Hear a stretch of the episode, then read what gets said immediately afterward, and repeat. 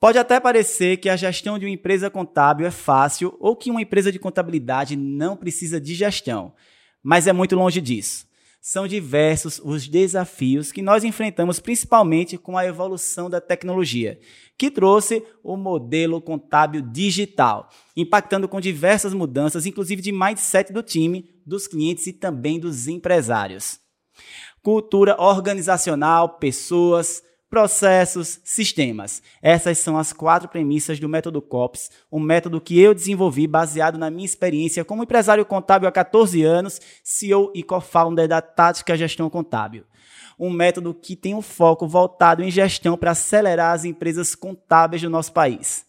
Dito isso, no episódio do Papo de Que de hoje, eu vou receber dois grandes empresários contábeis para que a gente possa falar sobre os modelos de gestão, sobre processos, segmentação, liderança e tantos outros assuntos que causam impacto em todo o ecossistema do contador. Nós vamos falar também sobre a construção de um time. Quais os critérios necessários para que um contador faça parte do time de uma empresa contábil de sucesso? Você sabe?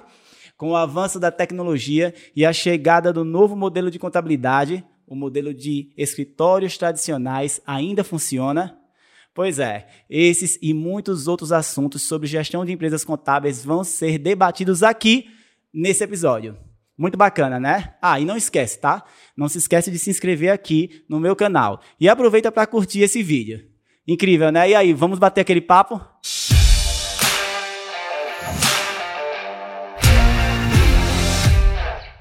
E no episódio de hoje eu quero trazer para compartilhar conhecimentos dois super convidados.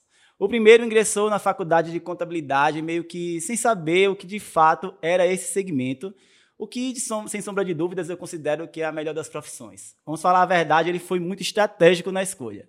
No segundo período da faculdade, ele entendeu que era uma empresa contábil e se apaixonou. No quinto período, se tornou um empresário contábil e, junto com outro contador, fundou a sua primeira empresa de, no segmento, no caso, de contabilidade, crescendo de forma acelerada. Atualmente ele é CEO da sua empresa de contabilidade, também tem um podcast e vai partilhar muito conhecimento aqui com a gente.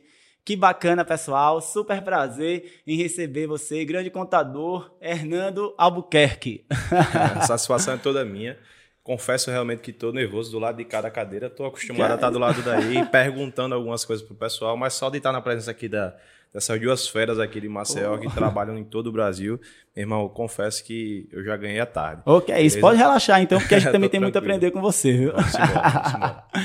Eu também tenho a honra de receber esse super empresário contábil que percebeu sua vocação para a área ainda muito cedo, quando frequentava a empresa de contabilidade do seu pai. Ele considera que ali foi picado pelo papel, já que antigamente os modelos de escritórios demandavam muita papelada. Na decisão da escolha da sua profissão, ele ingressou no ramo da contabilidade como fiscal do escritório e depois se desenvolveu na parte analítica das rotinas hoje dá continuidade ao grande trabalho desenvolvido por seu pai, sucedendo na mesma carreira, mas não na mesma empresa. Ele acredita que a contabilidade precisa avançar e se tornar mais digital e tem construído uma história de muito sucesso com toda a sua visão como empresário contábil.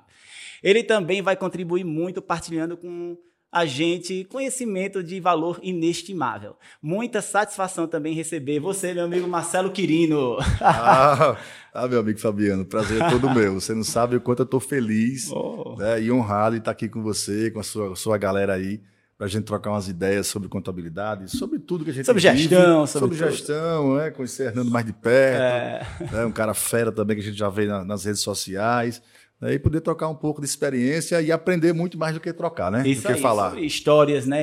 Que ah, inspiram ah, as obrigado. pessoas, né? Que... E aí, eu sei que vocês têm muita história para inspirar.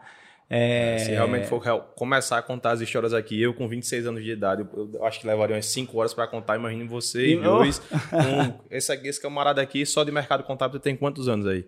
De pista, 34 anos. 34 anos. Mais do que eu tenho de é, idade. E vivência é com contabilidade, né? Mas Aí comecei lá, o Fabiano falou, novinho lá com o papai.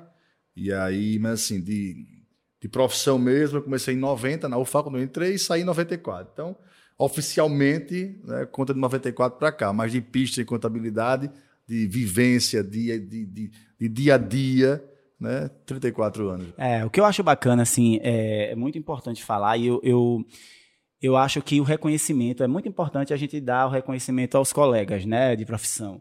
Seja quem está chegando, quem já chegou há muito tempo, quem vem de uma sucessão, quem começou do zero, enfim. Mas é, tem algo que eu acho muito bacana, Marcelo, na sua história, que é o seguinte: hoje, para você ficar ser reconhecido no mercado, não reconhecido, mas ser conhecido no mercado, você tem um instrumento gratuito que é a rede social. Então, qualquer pessoa hoje pode ficar conhecida no mercado, porque vai lá, conta uma história, né? E de repente cai ali na graça, mesmo que não tenha um case de sucesso, ou se, ou se tiver também um case de sucesso, é mais fácil de chegar nas pessoas. O Marcelo vem aí construindo uma história há muito tempo, numa época em que a rede social é, não era tão utilizada como hoje, né? E antes mesmo da rede social ficar tão utilizada, você já era muito conhecido no meio, as pessoas já reconheciam muito o seu trabalho.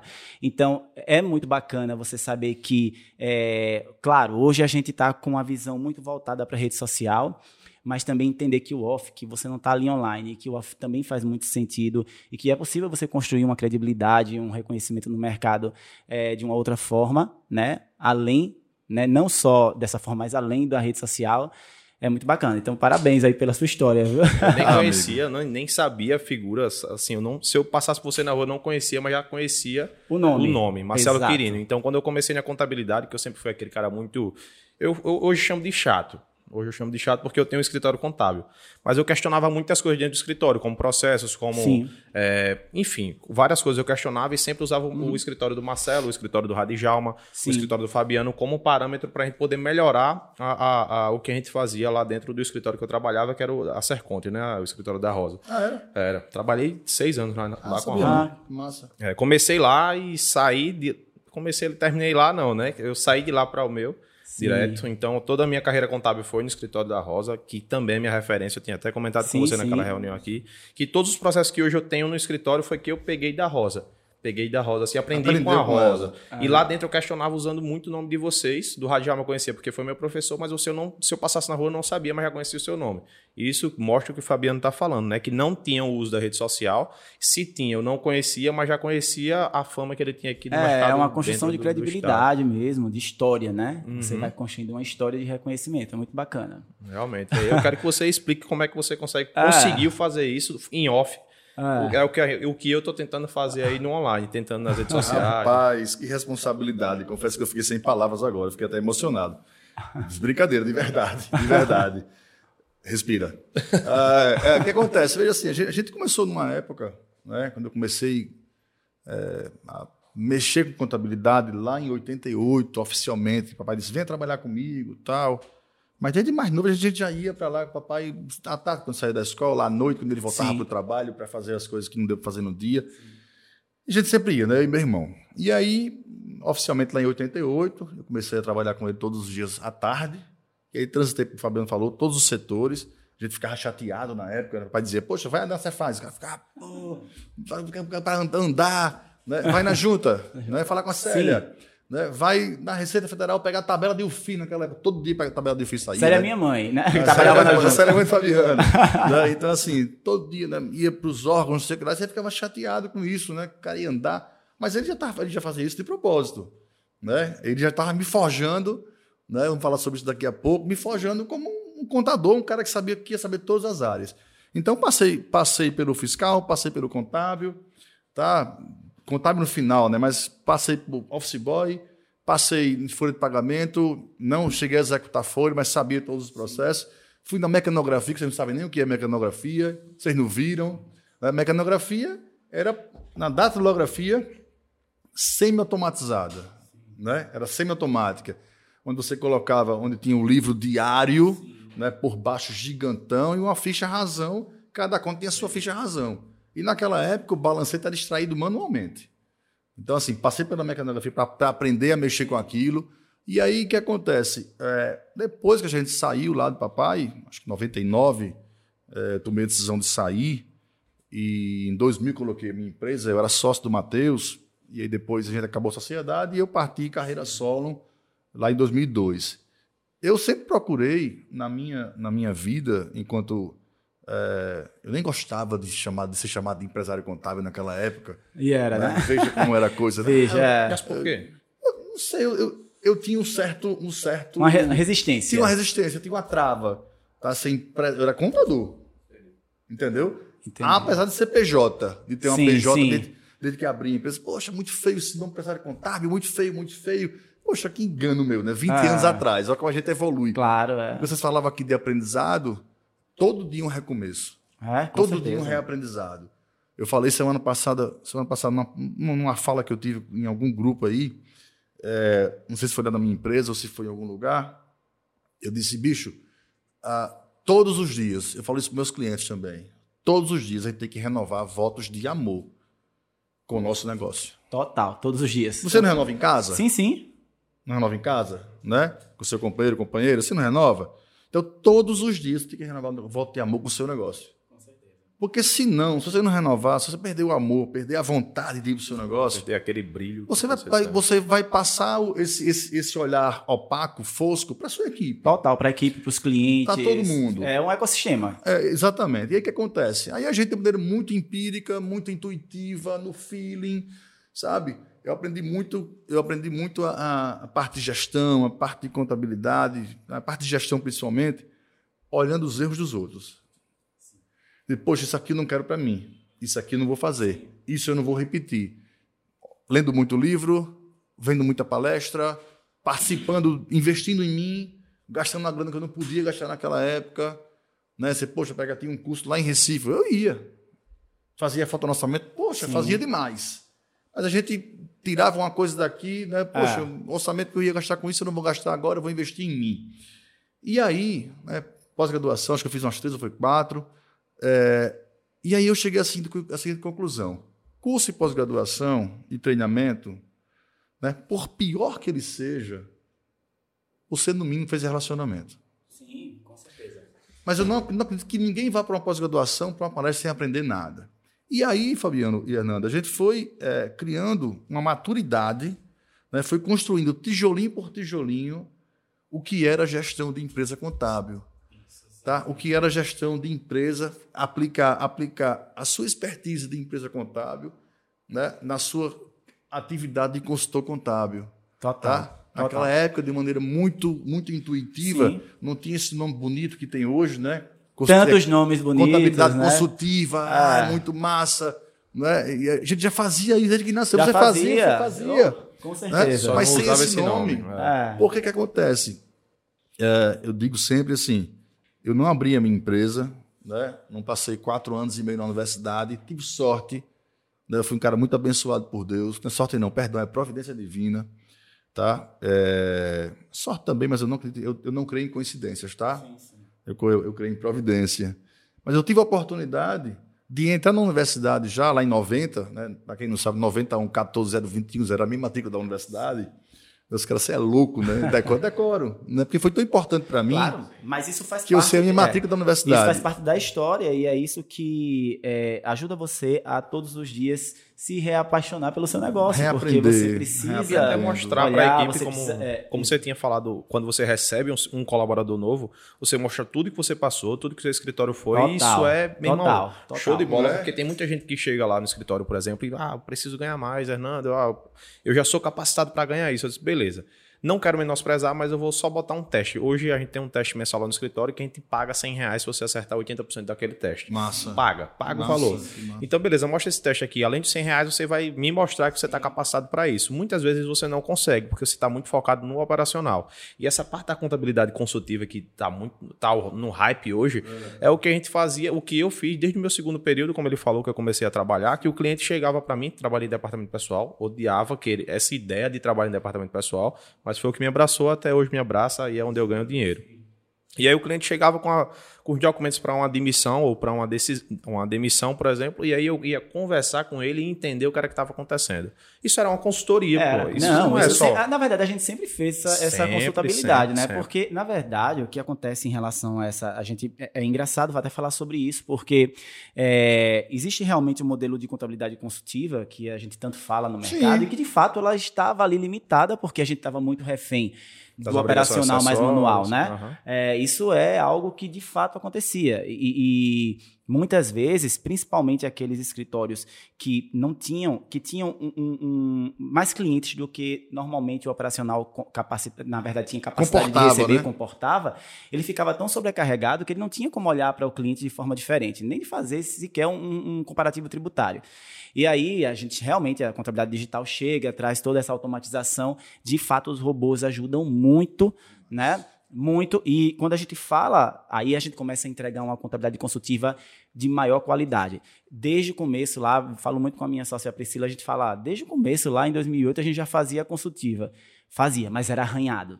Né? Assim, a gente conseguia, era limitado. A gente estava ali fazendo um milhão de coisas, porque a gente também estava começando do zero a nossa empresa de contabilidade, é, e precisava fazer tudo manual, era tudo manual. Né? A gente tinha lá, óbvio, só nós dois. A gente só tinha, execução. Só execução. Claro que tinha já um sistema de contabilidade, mas ainda era muito limitado. Quando a gente começou a automatizar os processos, a trazer sistemas com tecnologia, a ter robôs dentro do escritório, que foi que a gente fez? A gente não substituiu o nosso operacional. As pessoas continuam sendo muito importantes e elas estão lá no nosso time. Só que a gente também engajou mais essas pessoas porque elas passaram a ser consultivas também. Então, o nosso time hoje agarra realmente uma carteira grande, mas o processo está mais automatizado e eles também fazem consultabilidade para os nossos clientes. A nossa sala de reunião é ocupada com o nosso time. Né? A gente está indo para um outro lugar agora, maior inclusive, e lá não vai, lá vai ter mais que uma sala de reunião, porque a gente quer que eles continuem fazendo essa consultabilidade. Claro, para decisões que não são irreversíveis, né? Tem coisas que realmente a gente precisa conduzir, mas tem muitas decisões triviais e, e, que eles têm capacidade, obviamente, de fazer, até porque eles estão com os dados ali, eles conhecem o cliente e a gente às vezes ocupa o tempo da gente com algo que o nosso time pode fazer, que para o nosso time vai ser extremamente é, é, é, importante, né? E a gente, com o tempo que sobra, também consegue fazer nossa empresa crescer do ponto de vista de gestão e também analisar mais profundamente o cliente para entregar soluções para ele. Então, acho que quando a gente fala de forma consultiva, de fato, até eu acredito que a contabilidade, a, a essência dela é a consultabilidade, né? Ser consultiva.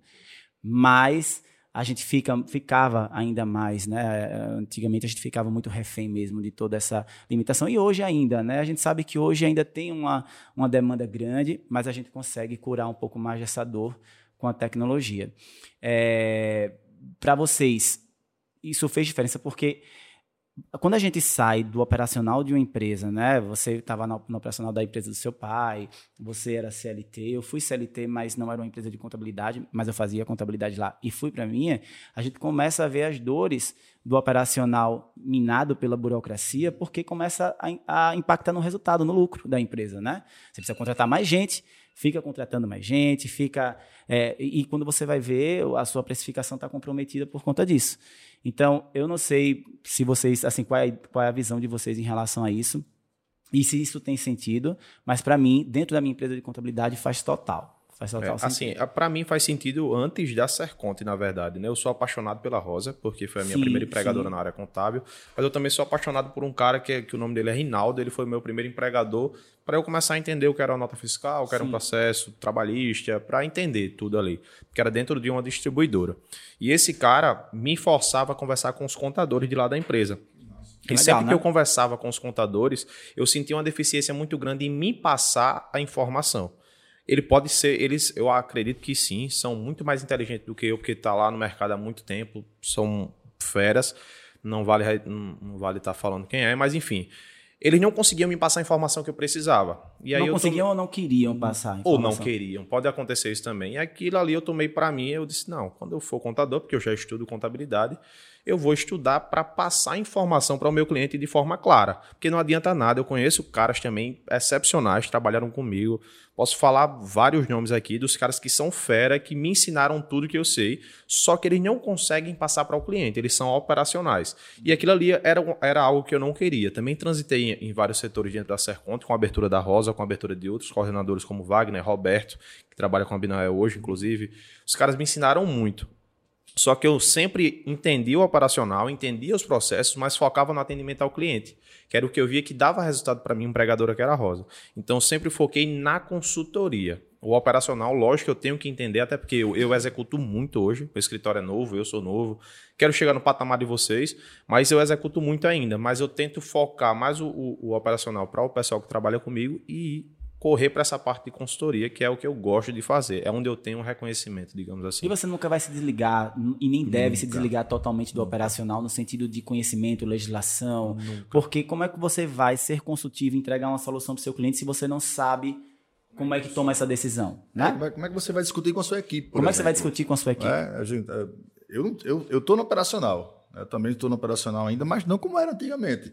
Quando eu comecei, quando eu comecei a, a, a minha carreira sozinho lá em 2000, 2000 né? É, poxa, boy, eu era boy, eu era oh. contas a receber, contas a pagar, fiscal, contábil, ah. DP, regularização, era tudo. Era, eu era o meu próprio gerente. Era meu próprio gerente. boa, boa. Né? É por isso que você não queria ser chamado de empresário contábil, era só o contador, fazia tudo. Era o contador, a execução. E assim, aí, poxa, a gente foi crescendo, aí chegou o meu, meu primeiro funcionário, que é o Wanderson, que está comigo até hoje. O Wanderson tem 20 anos comigo. tá? É, estamos juntos há 20 anos, trabalhamos juntos. E aí a gente foi crescendo, né, Né? Mas é essa a história. O, o colega que falava com você, né, que o que primeiro da empresa, que dizia, vai lá, Hernando, falar com o cara para pegar informações para trazer para mim, né? Mas esse cara que passava para você, a comunicação é uma, coisa, é uma coisa muito interessante. Tá? Porque eu posso te falar aqui, Fabi, é, Hernando, altos termos técnicos, tá? Falar aqui meia hora sobre contabilidade e você não entender nada. Mas eu posso olhar para você e você entender.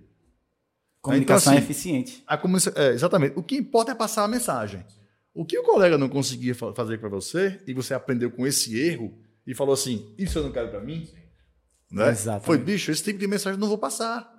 Eu tenho que falar para o meu cliente, meu cliente uma coisa é, é, que a minha mensagem seja leve Sim. e eficaz. Exatamente. Que, eu, que ele consiga entender. Claro. Né, que eu consiga me fazer entender né, para passar para ele a mensagem. A minha maior felicidade do mundo, hoje mais não, porque hoje em dia, vamos lá, vamos bater a real. Para que serve um balancete hoje? Só para você chegar para o banco fornecedor. Exatamente. Mandar para o cliente. Não é isso? Olha, tá aqui, entrega ao seu fornecedor. Não é isso aí, é. banco fornecedores. Exato. Né? Isso aí, e para a gente também fazer a do ponto de vista Do ponto de vista do cliente. Né? Do ponto de vista do cliente. É, o fiscal a gente tem que fazer claro. porque é dele que a gente senta fazer o programa claro. tributário do Sim. cara. Tá? Mas, praticamente, ninguém usa balancete mais. É, exato. Mas na época a gente usava balancete, minha felicidade do mundo, sabe qual era? Quando o meu cliente conseguia entender um balancete. Sim.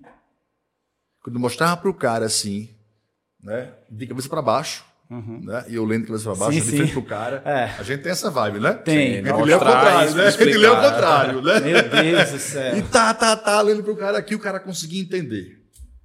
Bicho, era o Nirvana. Era. Sabe assim? Era o ópio. Eu não sei se acontecia com você, uma história que eu conto antes da automatização mesmo, da mobilidade, da tecnologia. Olha que situação, né? A, a empresa de contabilidade da gente a gente ia apresentar um balancete para uma construtora, né? Antes de encerrar o balanço, ia levar o balancete. E aí o que, é que a gente fazia? Bem, vamos analisar aqui quais dessas contas estão estranhas para vão ser estranhas para o cliente, o que é que ele vai questionar e a gente sai imprimindo as razões, porque a gente precisava levar tudo impresso para o cliente. Ah, Chegava lá, lá, ó. Aí o cliente falava: "Não, essa conta aqui por que deu tudo isso?" A gente, peraí, calma, aí vai lá procurar, tá aqui o razão. Né? E aí, quando ele de repente perguntava sobre uma conta que a gente não tinha levado impressa, aí começava a escritório, liga pra lá, pede levar, meu Deus do céu, e como vai chegar esse razão que eu não, não lembro se estava certo, não tinha WhatsApp, era uma loucura. E aí, a minha exatamente. época já tinha, minha época é.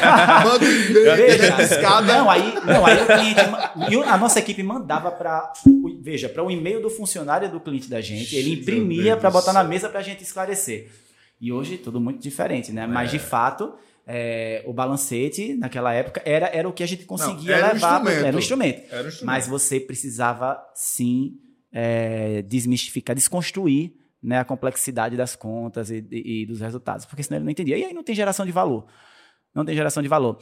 É, a gente, quem trabalha com serviço, tem uma dificuldade muito de mensurar o valor, na verdade, não só do ponto de vista de precificação, mas porque o cliente precisa enxergar o valor disso para você, né? Eu estava com um aluno no banco é, ontem, a gente nunca vai a banco, esteve aqui ao banco ontem, É, sentamos lá e aí uma das gerentes falou: Ah, você é arquiteto, nossa, é muito bom. E, e ela começou a se empolgar ali, porque eu contratei um arquiteto, está terminando a minha casa, está ficando muito linda. Transforma a gente- tudo. transforma tudo. Veja que palpável, né? Um serviço É. que, ele, que o arquiteto nem se esforça tanto para demonstrar o valor. Você, enquanto contador, precisa se esforçar um pouco mais para que o seu cliente veja aquilo não como uma burocracia, mas como uma ferramenta estratégica para ele. Como fazer isso? Então, eu acho que é um desafio isso, né? E eu trouxe essa, essa, essa percepção porque o balancete ele não gera esse valor. Né? Ele ele está ali para direcionar a estratégia que você vai tomar em relação à tributação. Porque muitas vezes, veja, é, tem, tem empresas que vendem bastante, que é, tem um posicionamento muito interessante, muito importante no mercado, mas ela não tem lucro. Ela está lá sem conseguir pagar a tributação, por quê? Aí você vai ter que puxar um balancete. Para onde é que está indo o dinheiro dela? Está indo para o ralo? Está tá tendo despesas que não são necessárias? Aí, não, é, está tirando muita retirada. Não, não é isso. Não está acontecendo isso. Vai ter que olhar a precificação.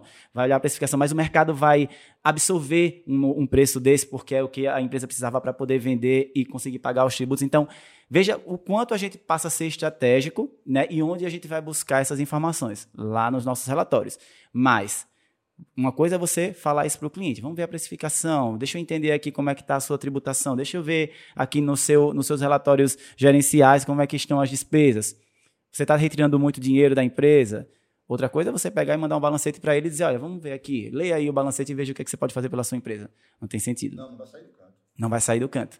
E isso é, é- Mas assim, é algo que eu acredito que até para o contador mais tradicional faz com que ele consiga entender que o escritório dele, porque o tradicional tem muito essa coisa do meu escritório, meu escritório, perceba que é uma empresa de contabilidade, né? A gente tem receita, tem despesa, tem cliente, tem turnover, tem, tem custo, tem lucro, tem tudo, tem prejuízo. lucro, prejuízo, tudo.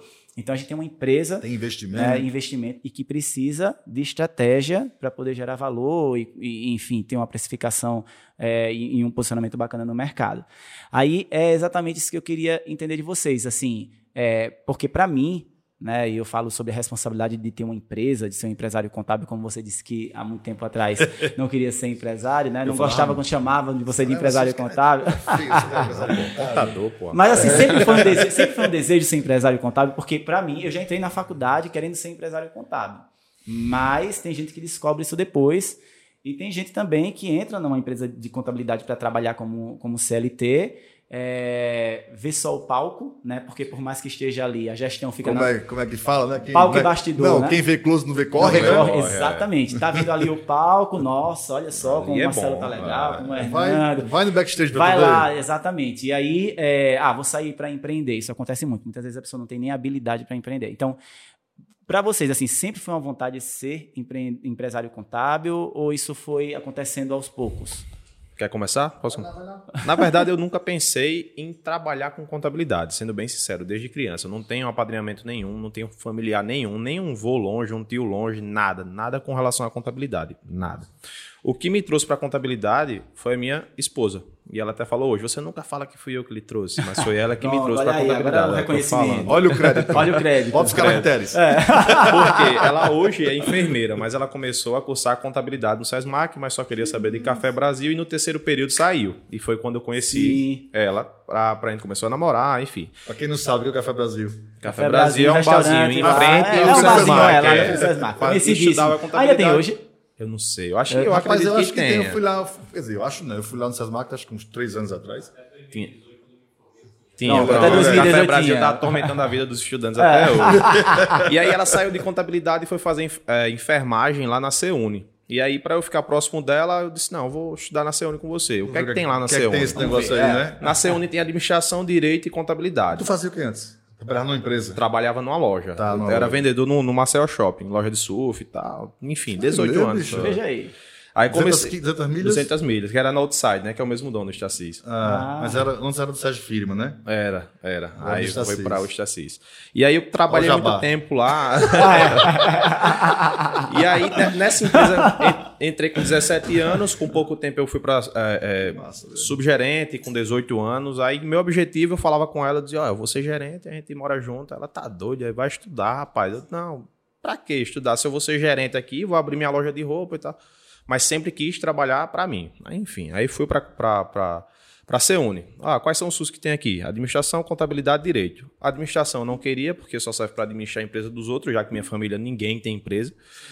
Contabilidade eu não sei para que serve, mas eu acho que dá certo, porque ela começou a me explicar como era que funcionava mais ou menos. Mas ela também não me, não me explicou muito bem. Mas não, vou para direito, porque direito eu acho que vou ter um reconhecimento melhor, gosto de falar, gosto de vender. Tem então, mais né? tem Sim. mais campo de atuação. Se nada der certo, nada contra, mas se nada der certo, eu vou fazer concurso público.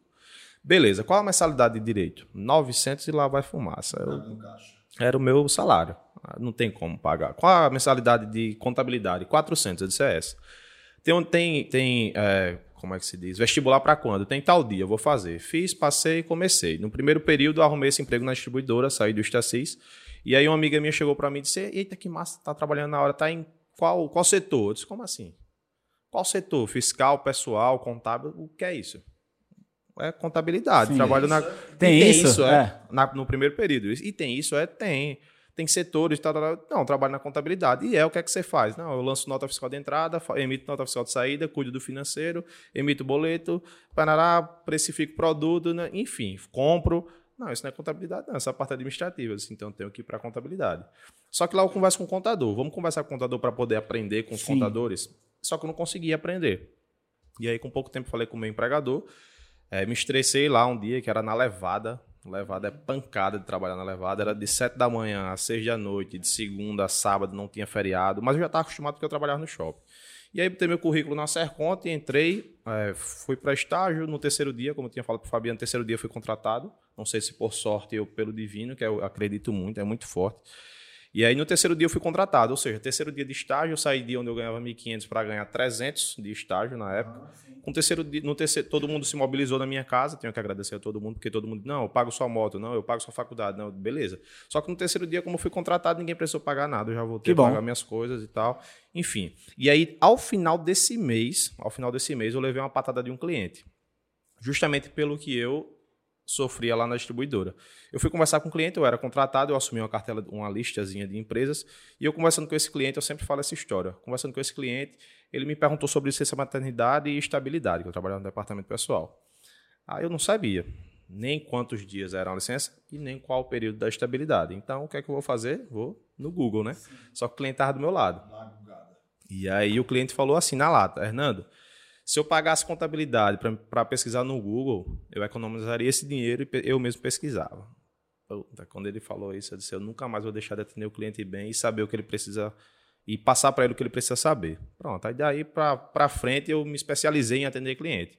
E aí, quando eu passei um ano tirando férias de todo mundo dentro do escritório, porque eu era um cara muito ativo, eu estava até brincando com o pessoal do escritório, que eles hoje, é, sexta-feira, fizeram. Ai, meu Deus, como essa semana foi trabalhosa. Eu digo, meu amigo, no começo eu estava subindo escada, descendo escada, indo de setor, indo no outro, é. procurando, fazendo o curso, fazendo o que tinha que fazer para poder aprender. E vocês aqui com três, quatro, cinco meses, nenhum ano tem já tão cansado, mas brin naquela brincadeira, né? E aí, ao final desse ano, eu fui promovido a coordenador. Quando eu fui promovido a coordenador, eu disse: quero ser empresário. Quero ser empresário. Não tem para onde. E eu sempre externei essa vontade. Quero ter meu escritório, quero ter meu escritório, quero ter meu escritório. E propus sociedade para a Rosa fui, fui audacioso a esse ponto. Eu, com 24 anos na época, tinha pego meus clientes, aí eu tava com dois clientes na época, já com o meu sócio, que é o Lucas. E aí a Rosa estava meio enciumada e tal, e aí eu cheguei para ela e disse bem assim, ó, você sabe do meu desejo, você sabe do, do, meu propósito, digamos assim, do meu objetivo, vamos ser sócio? Aí ela olhou assim, riu, disse, você, mais ou menos assim, você sabe quanto é que vale o meu escritório? Só para você ter uma noção. Eu disse, rapaz, não sei não, mas a gente paga, de algum jeito a gente paga, nem que seja 1%. Para eu poder representar, me apresentar como contador. Porque hoje eu estou na frente do cliente e o cliente fala que está conversando com a contadora e não com o Hernando. Porque o Sim. Hernando nada mais é do que uma peça-chave, uma peça que fazia uma certa diferença, mas eu não senti aquele reconhecimento ainda. Ele está falando com a contabilidade. Não, com a contabilidade. contabilidade. Não estou com o Hernando, estou na contabilidade. E eu disse, não, eu quero que o cara vá para a minha contabilidade. Beleza. Aí fui, abri meu escritório. Fazia tudo, inclusive a limpeza do escritório. Oxe, troca luz. Sócio, tudo, total. tudo, tudo. Ah, tudo. Aí eu tava lá no, no, escritório, a gente batia a ponta. Sabe na até hoje eu faço isso? Limpeza? É. Queimou a lâmpada, eu vou trocar. É? Ah, eu troco. Não, ah, tem muita coisa que eu faço hoje eu também. Faço. Tem coisas que eu faço por prazer. É, assim. não, é, eu, gosto, né? eu gosto. Ah, poxa, uma porta. Que eu, eu, eu, vou. Eu, trago a minha caixinha de ferramenta ah. em casa. Eu, a menina disse, Marcelo, hoje, hoje tá vestido em roupas. marceneiro. É. lá perto tudo, eu joguei o pedreiro, assim, aí as minhas filhas ficam rindo lá. É, mas não. pode falar. É, e aí, enfim, aí eu fui para o escritório, trabalhava lá no horário comercial, ia para o meu escritório, ficava até 11h30, meia-noite, e aí essa minha namorada engravidou e eu me aperriei. Só que aí eu pensei, não, isso aqui vai ser uma oportunidade. Mas beleza, vou usar esse tempo de gestação dela para trabalhar, para arrumar cliente, e quando ela ganhar o neném, eu saio do escritório. Entendi. Eu vou ficar só no meu. Que veio a pandemia. Né? Quando veio a pandemia, disse, não, agora... Poxa, é agora, né? agora, né? É, né? 2020. 2020, 2020, né? É. Agora aí veio a pandemia. Eu disse, não, mas eu, eu disse que ia sair, eu vou sair. Eu pensei que isso tinha uns 5, 6 anos. É, eu também, eu também. Nada. Minha filha é. tem dois anos. É... Não, mas você ficou 6 anos na Rosa. Fiquei 6 anos na Rosa. Ah, legal, legal. Diga-se de passagem, a Rosa é uma grande formadora de pessoas. É, né? Ah, é exemplo. A Rosa, eu sou apaixonado. É você, é, quando eu tive uma reunião com ele, é, você falou muito bem dela, assim, né? No sentido de que você trabalhou com ela. Porque é uma coisa, normalmente, quando uma pessoa deixa de trabalhar em uma empresa, ela nunca sai com uma percepção tão positiva, né? É. E quando você ouve alguém falar. Você sabe meio ressabiado. É, né? exatamente. Não. É, antes de o Marcelo explicar, teve algumas coisas que você falou que eu achei bem interessantes. É, que foi em relação à questão do cliente, né? Que aí se incomodou pelo fato de você ter que pesquisar para entregar o resultado a ele. Assim, de fato, hoje é, eu considero que eu não sei de tudo e, nem, e nunca vou saber de tudo. Então, o cliente que estiver esperando que eu, eu Claro que numa reunião, normalmente, quando ele pergunta, eu já falo de imediato é, algumas situações. E outras, quando eu não sei, eu digo, é, eu vou dar uma pesquisada, vou dar uma estudada nessa situação e depois eu trago para você. E se ele estiver procurando um profissional que entregue tudo a ele imediatamente, ele vai ter que procurar outra pessoa, porque provavelmente essa pessoa vai falar qualquer, qualquer coisa para não dizer que vai estudar. Então, isso é uma coisa que não me incomoda, assim, nesse sentido, e aí o cliente vai precisar se resolver onde ele quer estar, né? E uma outra coisa que, eu, que você falou que eu acho bem interessante, assim, né? Que é em relação. Que foi até uma decisão há pouco tempo que a gente tomou lá na nossa empresa. A gente vai conversar sobre isso depois, mas até já adiantando, mas eu primeiro quero ouvir do Marcelo em relação a essa questão do, de ser empresário contábil, que foi em relação a, a essa questão de você trabalhar em um lugar ter a sua empresa de contabilidade à noite e trabalhar, porque eu fiz isso, tá? Eu fiz isso e eu ainda fazia faculdade. Então eu pedia para o professor para liberar para eu ir fazer, porque durante o dia eu estava na outra empresa. E eu vou dizer a você que é, há pouco tempo a gente reformulou, está fazendo um rebranding, outras normas na nossa empresa, e uma das do, da, dos, de umas cláusulas do contrato, do nosso contrato, é a exclusividade. A gente não aceita mais nenhum colaborador, ele pode ser o melhor, ele pode estar sentado aqui na minha frente e dizer assim, e eu perceber que ele é o melhor colaborador que tem no estado de Alagoas. Se ele tiver interesse de empreender, de ser empresário contábil, ele não vai trabalhar na tática. Porque assim, o que é que acontece? Não é por uma questão de formar a pessoa para que a pessoa saia e faça o dela. É por uma questão de entrega de energia durante o processo também. Porque veja, não tem como uma pessoa que vai trabalhar e você sabe disso, eu sei porque eu vivi isso, trabalhar até duas, três, quatro da manhã para dar conta do cliente que ele, que ele tem. É, no outro dia acordar logo cedo para ir lá para a empresa de contabilidade que não é dele, né? E que ele vai chegar lá e vai trocar o tempo por dinheiro. Então, é, eu, hoje a gente percebe, óbvio que estava tá, na casa já, e tem algumas pessoas que a gente sabe que fazem uma consultoria ou outra, mas. É, e a gente já conversou sobre isso, mas todas as pessoas que entram, inclusive a gente admitiu uma outra pessoa agora, admitiu, né?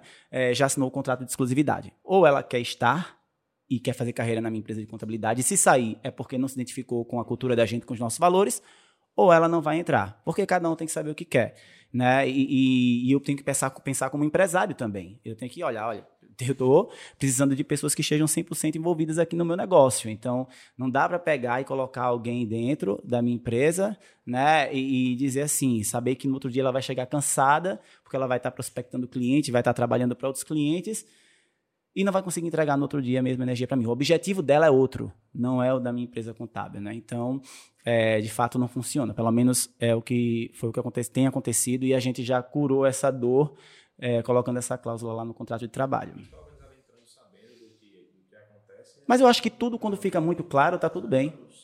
Né? É, como, como dizem os mais velhos aí, né? aquilo que é combinado não é caro. Né? Não, é caro, é caro, exatamente. Então, se, se você faz um onboarding da pessoa, Total. Né? o check-in dela da maneira correta, muito clara, claro. com transparência, olha, aqui eu admito isso, aqui eu não admito isso, Está aqui o seu contrato, leia. Sim. Está né? aqui o meu código de conduta, está aqui meu código de postura. Leva aqui esse onboarding né? para você dar uma olhada em casa. Leia. Se você concordar, a gente vai trabalhar junto. Se você não concordar, paciência. Paciência. É o meu né? jeito, é a minha porque, forma de trabalhar. Exatamente, porque vai chegar o ponto, né, bater na real aqui, vai chegar o ponto que o trabalho externo dele vai ser mais rentável do que o interno. Sim. Do que com a gente lá em cima. Né? Então, pô, vamos decidir. Vamos, vamos ser honestos. Eu Claro. acho que eu acho que a honestidade, né? Sim, a- sim. a transparência, a clareza. E tá lá nos valores inegociáveis da empresa. Exatamente. Eu, eu, eu acho que quebra qualquer, qualquer barreira. Com certeza. né? Se a pessoa já sabe onde está pisando, se ela vai trabalhar lá com o Hernando, com o Fabiano ou com o Marcelo, você sabe onde você está entrando, então você não vai ter nenhum tipo de surpresa Claro. quando eu tomar uma atitude, Com quando eu certeza. reagir de maneira tal. né? Exatamente. Então, assim, você sabe como é que eu vou reagir nesse tipo de comportamento seu. Sim. Tá? Total. Você sabe o que é que pode, você sabe quais são os meus valores, meus Sim. princípios. Você sabe o que é, o que é que eu prego, né? E quando tiver dúvida, vai lá, lê. Vai lá e olha. que tu Vai dar uma olhada lá na né? cultura, E nos assim, valores no onboarding, Geralmente você é vai onde saber. você recebe. Quando você, É. você recebe, então, meu irmão, tô com dúvida, vou lá revisar. Ah, Exatamente, e assim, é, eu acho que o nosso papel aqui, Fabiano deve ser o mesmo, Fernando deve ser o mesmo. Tanto é que é o, é o slogan da minha empresa, tá? Lá da MQ Governança Contábil, o nosso negócio. É, a gente mudou o nome recentemente, né? Acho que vai mais além. Eu vou falar disso depois, né? Governança é muito mais além do que a gestão, do que a consultoria, a contabilidade consultiva. É, se você. O nosso slogan, tá? Primeiro ele vem pessoas. Depois ele vem empresas, tá? Nosso slogan é desenvolvendo pessoas e empresas, tá? Porque assim, é, depois, muito semelhante com o nosso, por isso que eu tô rindo, porque a gente fez um É. rebranding agora e também ficou assim. pois é, nosso, nosso já, nosso já é, é- é- é mais antiguinho, tá? E aí, pessoal, vamos fazer o rebranding, vamos não sei o que lá, pessoal do marketing, um troço. Isso aqui é inegociável. Pô, já vamos atualizar? Não, isso aqui para mim é negociável. Isso aqui não tira. Ah, vamos modernizar a marca da MQ? Bora. Deu uma modernizada nela, ela ficou mais, mais, mais sextavada, né? mais, mais geométrica, ficou muito massa. Parabéns ao pessoal, que, ao pessoal do marketing lá do escritório, né? É o Edson e a Dani e tal, e as meninas que, minhas sócios também, que dão todo apoio lá. É, isso aqui é negociável. Tá? Eu não vou tirar, não tiro do slogan da nossa empresa, desenvolvendo pessoas e empresas, porque se eu tirar isso, eu perco a minha identidade. E aí, você estava falando aí, eu estava só, eu fico, eu gosto de anotar, né? Então, eu anotei aqui no HD, é, são coisas, o nosso capital, o nosso capital do serviço, tá? O nosso maior patrimônio são as pessoas. Primeiro. Segundo é o nosso serviço Sim. nossa expertise, né? Então, se você não tem pessoas, você não sabe o que você está fazendo, você jamais será um empresário contábil. Você jamais será bem sucedido na sua carreira, tá? E fora outras coisas, se você, se você não tem esses dois pilares, né? Primeiro pilar, a família, que te apoia em todo, dentro de to- todas as formas. Segundo, o capital, as pessoas. Pô, tô tremendo, tô, tô emocionado. né? É, eu me emociono, assim, fico muito feliz. Tá? E o terceiro, é o teu serviço, a tua expertise. Você não vai a lugar nenhum. Vai falar em tremer, é, eu digo assim, o dia que eu perder isso, eu paro de falar. É, não, claro. O dia, o dia que eu deixar de ficar nervoso, aquele frio na Sim, barriga, ah, total. ou Isso faz- ansiedade, faz sentido, ou né? eu não tiver a minha crise de tosse, é, você quer saber se eu estou nervoso, eu estou tossindo. É, eu E fico é, tossindo, minha fico avó era assim, ficava nervosa, ela começava Eu a fico tossir. tossindo. Meu irmão, quando eu fui descer com minha mãe, na minha colação de grau, né, e quem ju- eu fui o juramentador, e o discurso da colação de grau, né, da oradora da Dani, e eu que fiz o discurso. Então você imagina, nada, é que nada dentro, né? não tem, tem vaidade nenhuma. Mas se ela não faz, eu faço. E fiz. É, irmão, enquanto a gente estava formando lá na escola técnica, antes, antigamente era escola técnica ainda, Federal de Alagoas, formando lá atrás para poder descer a rampa, meu irmão, eu só fazia tossir. Nervoso. Duas emoções muito grandes. Primeiro, em colar o grau, em terminar o curso no tempo correto. Eu entrei e saí em tempo correto, quatro anos e meio. Deus sabe o que eu fiz para poder terminar no tempo correto. Segundo, eu descer com minha mãe. Já morava na Bahia, morava fora, tal, então ela veio para minha colação de grau. Terceiro, meu pai ali, né, na plateia, na assistência, tal. Assim, muitas emoções, né, bicho? Então, né? É, mas Alá, é isso, Roberto é. Carlos. E aí o que acontece? É, voltando lá, se você não valoriza as pessoas, tá? Você nunca vai ser um bom empresário contábil. Nada, não empresário de nada. Nenhum É. tipo de empresário. E aí eu digo em relação lá ao serviço, né? Eu tenho alguns mantras, sabe? Sim, tenho sim. alguns mantras. Daí eu digo assim, é, esse é o que eu repito sempre também em relação a quem presta serviço. Porque a gente, além de prestar, a gente toma serviço. Sim. Meu irmão, a gente viu que a gente sofre. Né?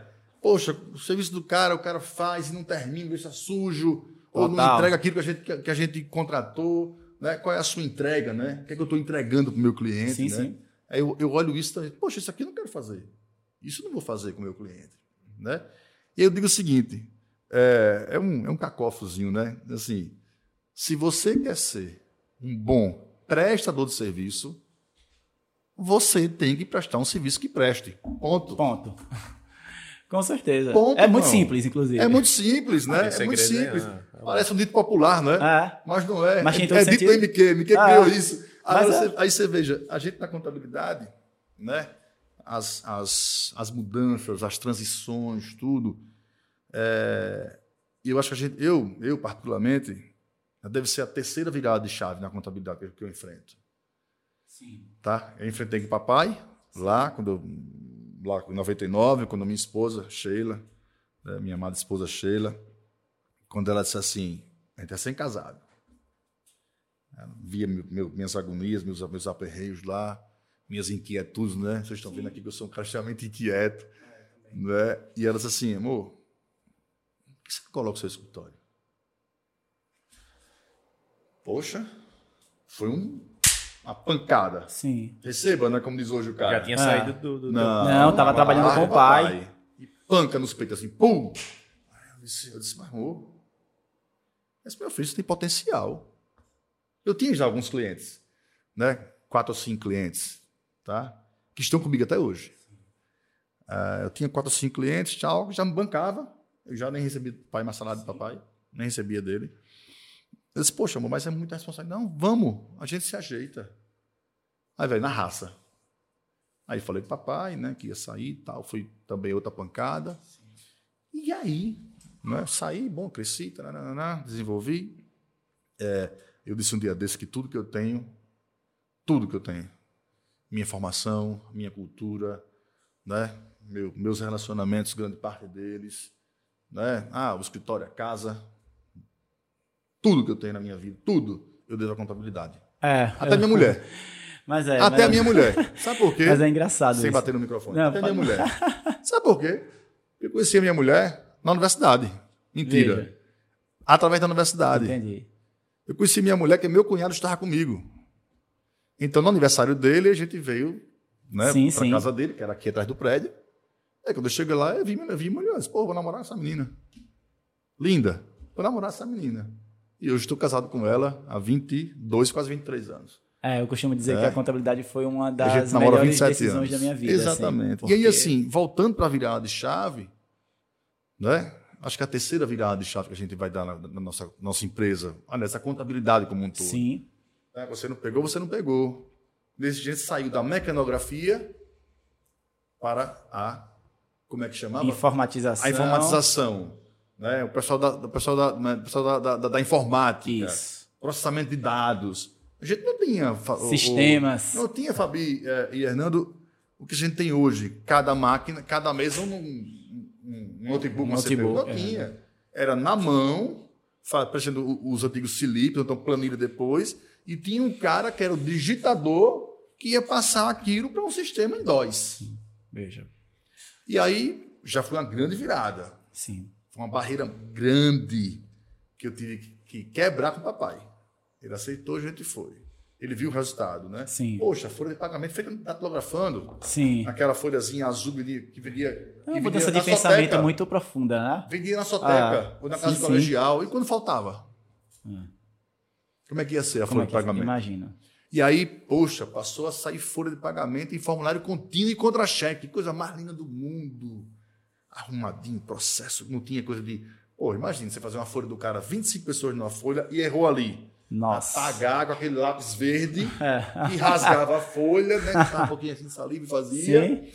Né? É, se passar desse processo para a folha rodada em processamento de dados. Né? Gigantesco. E aí, poxa, crescimento, crescimento da nossa profissão, pá, pá, evolu- evoluindo, evoluindo, evoluindo. Outra virada de chave. Os softwares em Windows. né? Que fazia a coisa mais rápida, você Sim, integrava sim. um sistema com o outro, Aham. né? Outra virada, aí você vai, poxa, segunda virada de chave, não é não é muito longe não. muito Não é não, longe é não. não, Eu sei. né? Vai lá para 2007, 2006, 2005, essa região. É, mais ou menos tava começando a 2005, sua carreira, tava- é. 2008, né? E aí agora é a terceira virada de chave. Sim. Ou você digitaliza tudo da sua empresa, tá? E digitalizar não é botar no scanner, não. É transformar o seu processo Sim. em digital, Tecnologia, tecnologia. robô. Ou você vai para um robô, ou você aprende o que é um BI. Exatamente. Vou falar o que é BI aqui, tem gente que não sabe o que é BI, Fale, por favor. né? É Business Intelligence.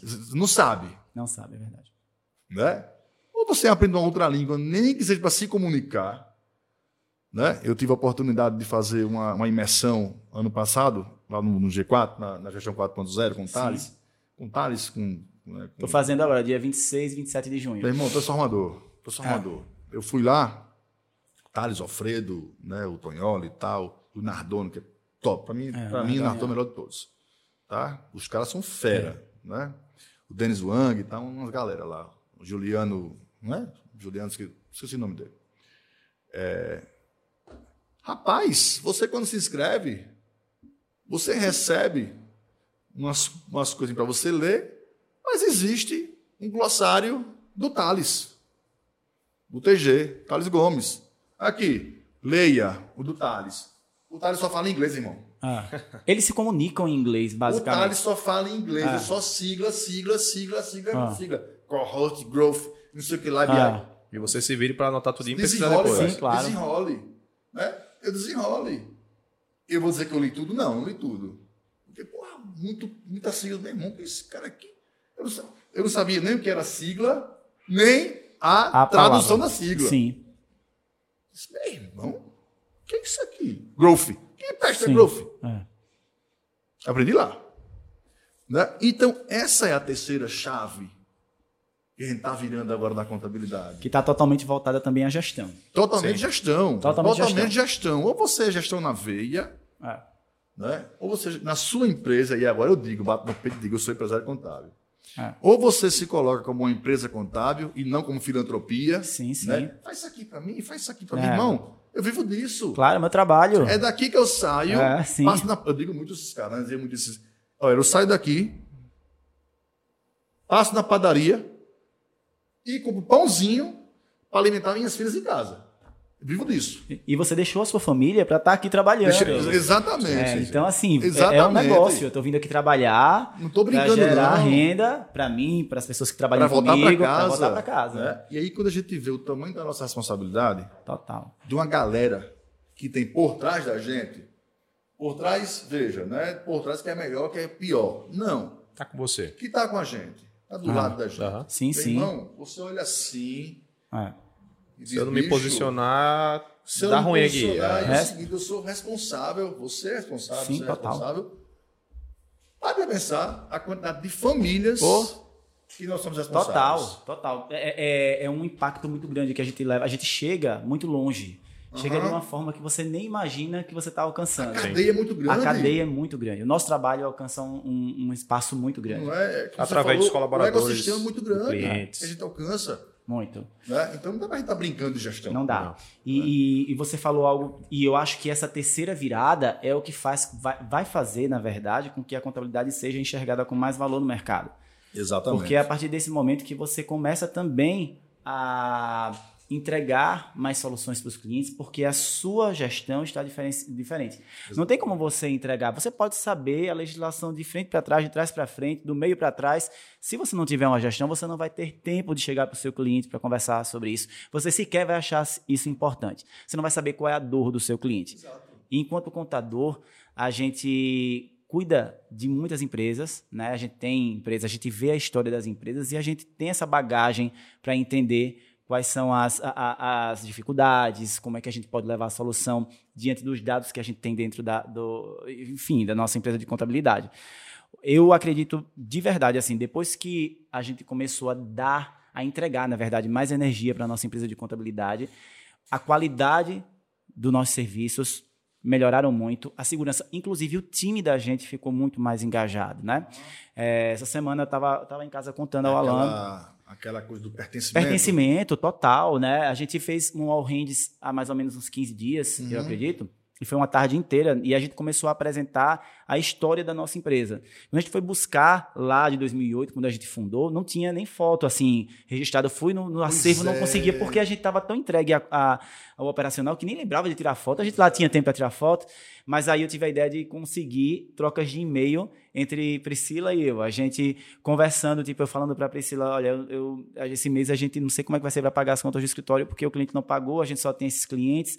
É, e aí tem, tem uma, até uma história, um e-mail muito engraçado, dizendo: tô desesperado aqui, era exatamente, tô desesperado, porque a gente fazia a contabilidade é, de um condomínio na época, e aí a gente imprimia os boletos do condomínio também, porque foi a gente que implantou os boletos. Só que o que a gente tinha naquela época, lá em 2008, era uma impressora de jato de tinta. E aí, quando chegou no trigésimo boleto, borrou. Não, borrou. E aí, como saiu borrando tudo, a gente teve que voltar para imprimir, porque não, não parava, assim, tipo, a gente não conseguia é, restartar dali. E aí eu tinha comprado uma resma de Chamex, veja que loucura, né? E, e já era pouco dinheiro que a gente tinha, eu mandei um e-mail para ela, eu tô desesperado, porque a gente usou quase a resma toda. E como é que vai ser lá? Olha, eu consegui uns sacos lá, 12 centavos. Veja, veja que história, né? É, é um cansaço muito grande. E aí a gente falava sempre no final do- dos e-mails, a gente falava, mas vai dar certo, vamos, vamos focar. Né? E a gente começou a apresentar isso para a nossa equipe, dentro dessa Hands, e eles, é, obviamente, com outras, com outras estratégias também que foram apresentadas, e a gente percebeu o envolvimento, o time falando, olha, agora faz mais sentido ainda as coisas, a gente agora entende é, tanto porque do cuidado de vocês com a empresa, do cuidado com a reputação, do cuidado com o dia a dia, enfim, toda a cultura da empresa está muito arraigada lá atrás, né? lá no início da nossa história. E a cultura, é, ela precisa ser formalizada, apesar de a gente dizer que, ah, mas a, toda empresa já tem cultura, né? A casa da gente tem a cultura lá e a gente, o pai e a mãe da gente nunca escreveu na porta da geladeira com a nossa cultura, os nossos valores, mas a gente sabe quando fez alguma coisa errada e quando fez alguma coisa certa. O que pode e o que não pode.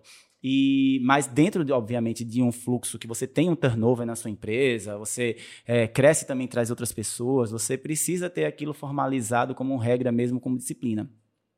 E eu percebo que, eu percebi, na verdade, depois que a gente contou realmente a história, e, e essa história foi para o onboarding do time, da pessoa que está entrando, é, ela já entra meio que, basicamente, é, vivenciando a nossa cultura, acreditando na nossa cultura.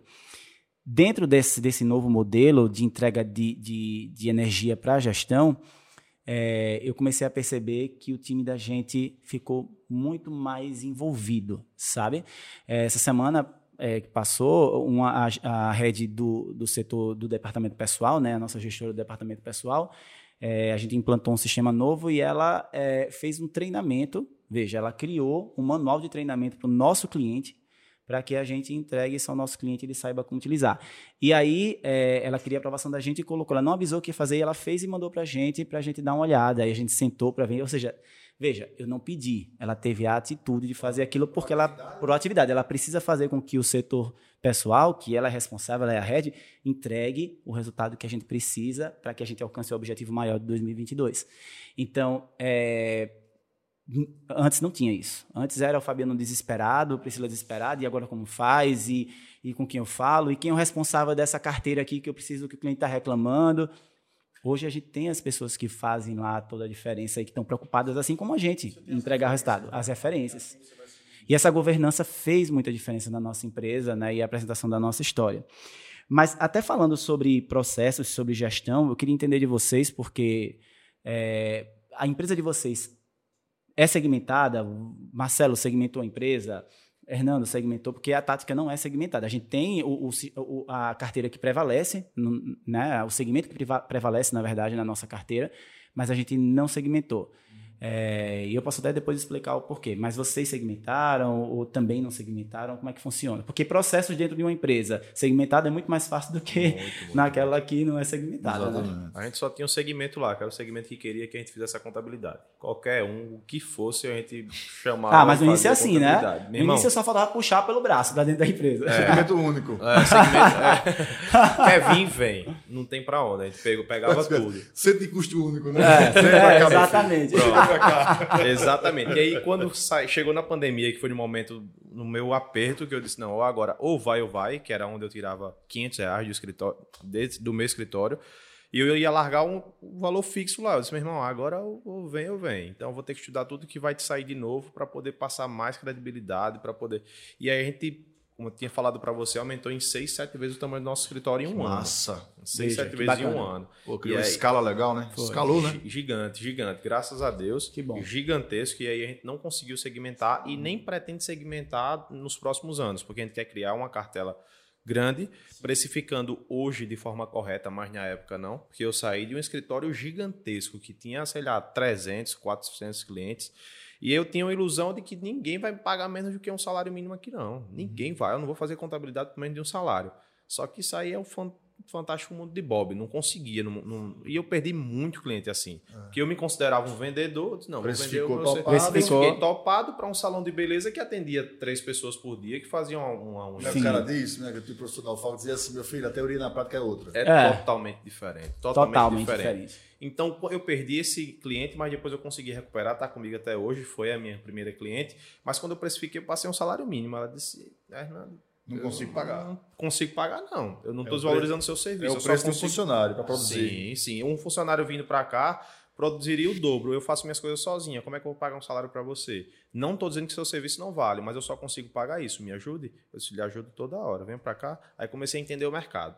Então não segmentei, não conseguia precificar de forma correta, isso impacta a mim até hoje, essa precificação errada, digamos assim, porque hoje eu não consigo, por exemplo, contratar um cara que eu quero, porque eu, eu tenho uma carteira de clientes que não me pagam tão bem como deveria, porque eu precifiquei errado lá no começo. E isso eu estou corrigindo aos poucos para poder segmentar, possivelmente segmentar, mas hoje não. Quem quiser fazer a contabilidade, a gente está fazendo. É, são duas coisas que eu, eu, Deixa eu passar um pouquinho aqui. Atrevimento meu, né?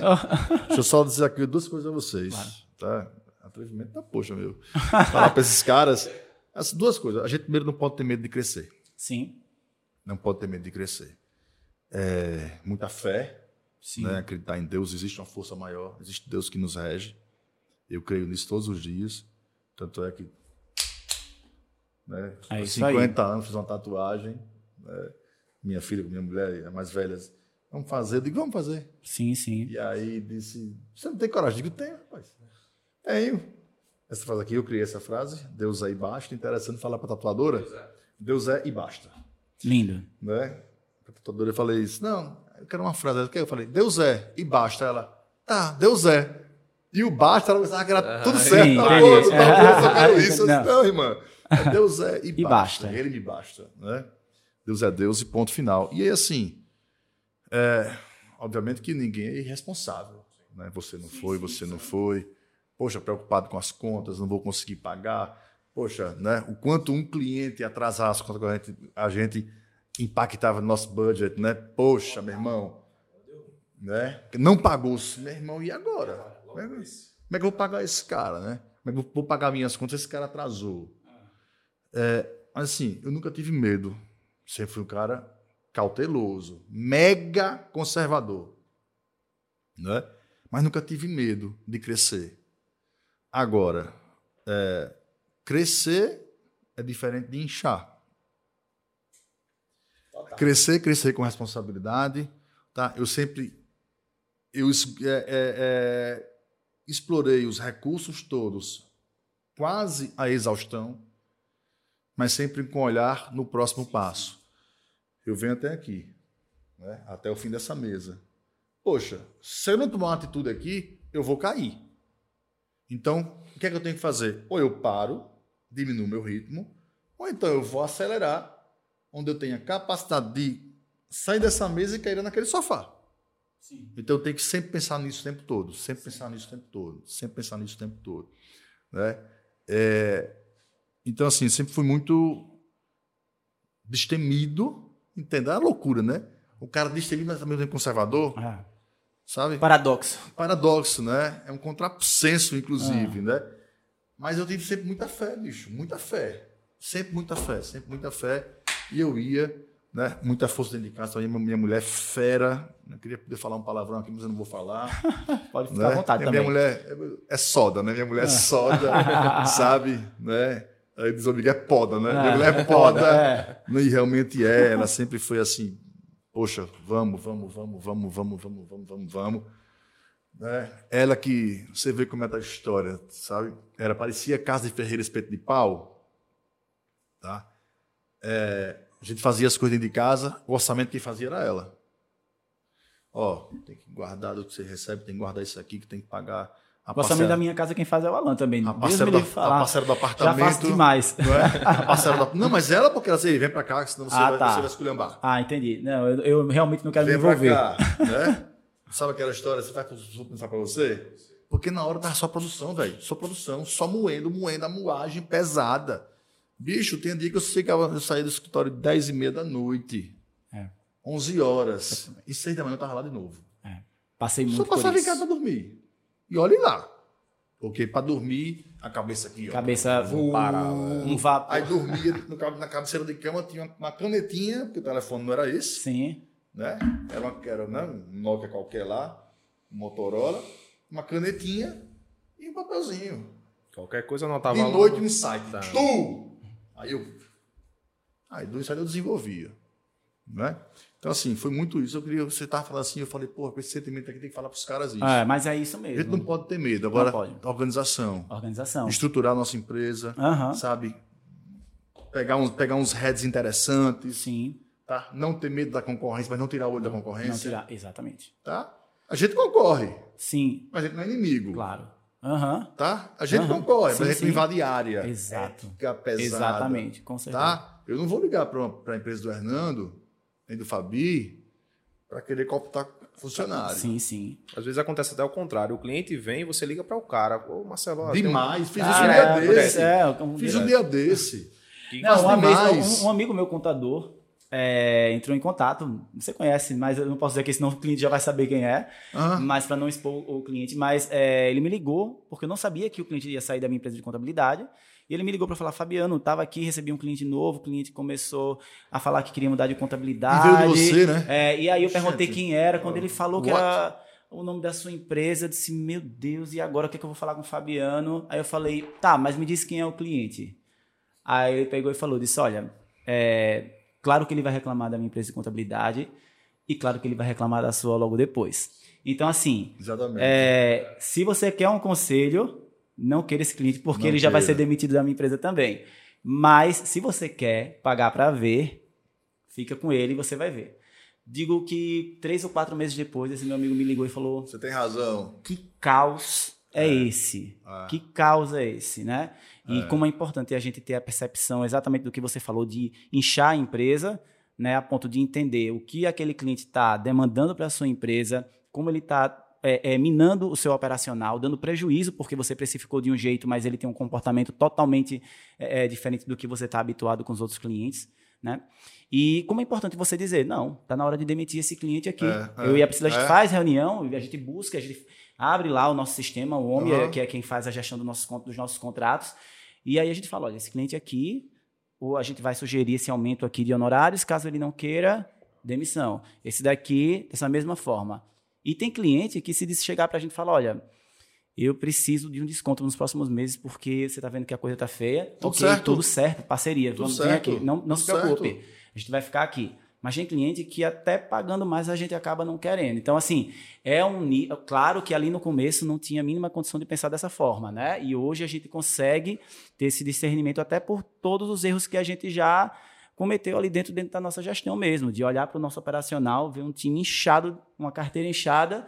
Sim, o dinheiro está onde? Cadê o resultado? Né? Por quê? Porque o cliente entrou dizendo que tinha cinco funcionários, já está com 15 não- e a gente não viu.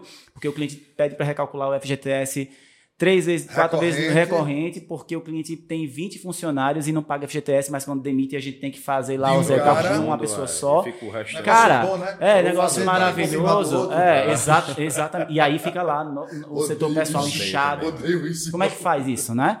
De identificar dentro da gestão mesmo. Ah, chegou um cliente novo aqui, o cliente chegou com um problema dos últimos três, quatro anos aí da outra contabilidade. A gente fazia, corrigia tudo e não monetizava aqui. Não, é cara. louco, e assim, é quando a gente. é, exato, Não, quando a gente é. começou a é pensar o que, que a gente está fazendo, porque aí a gente foi estudar o nosso operacional.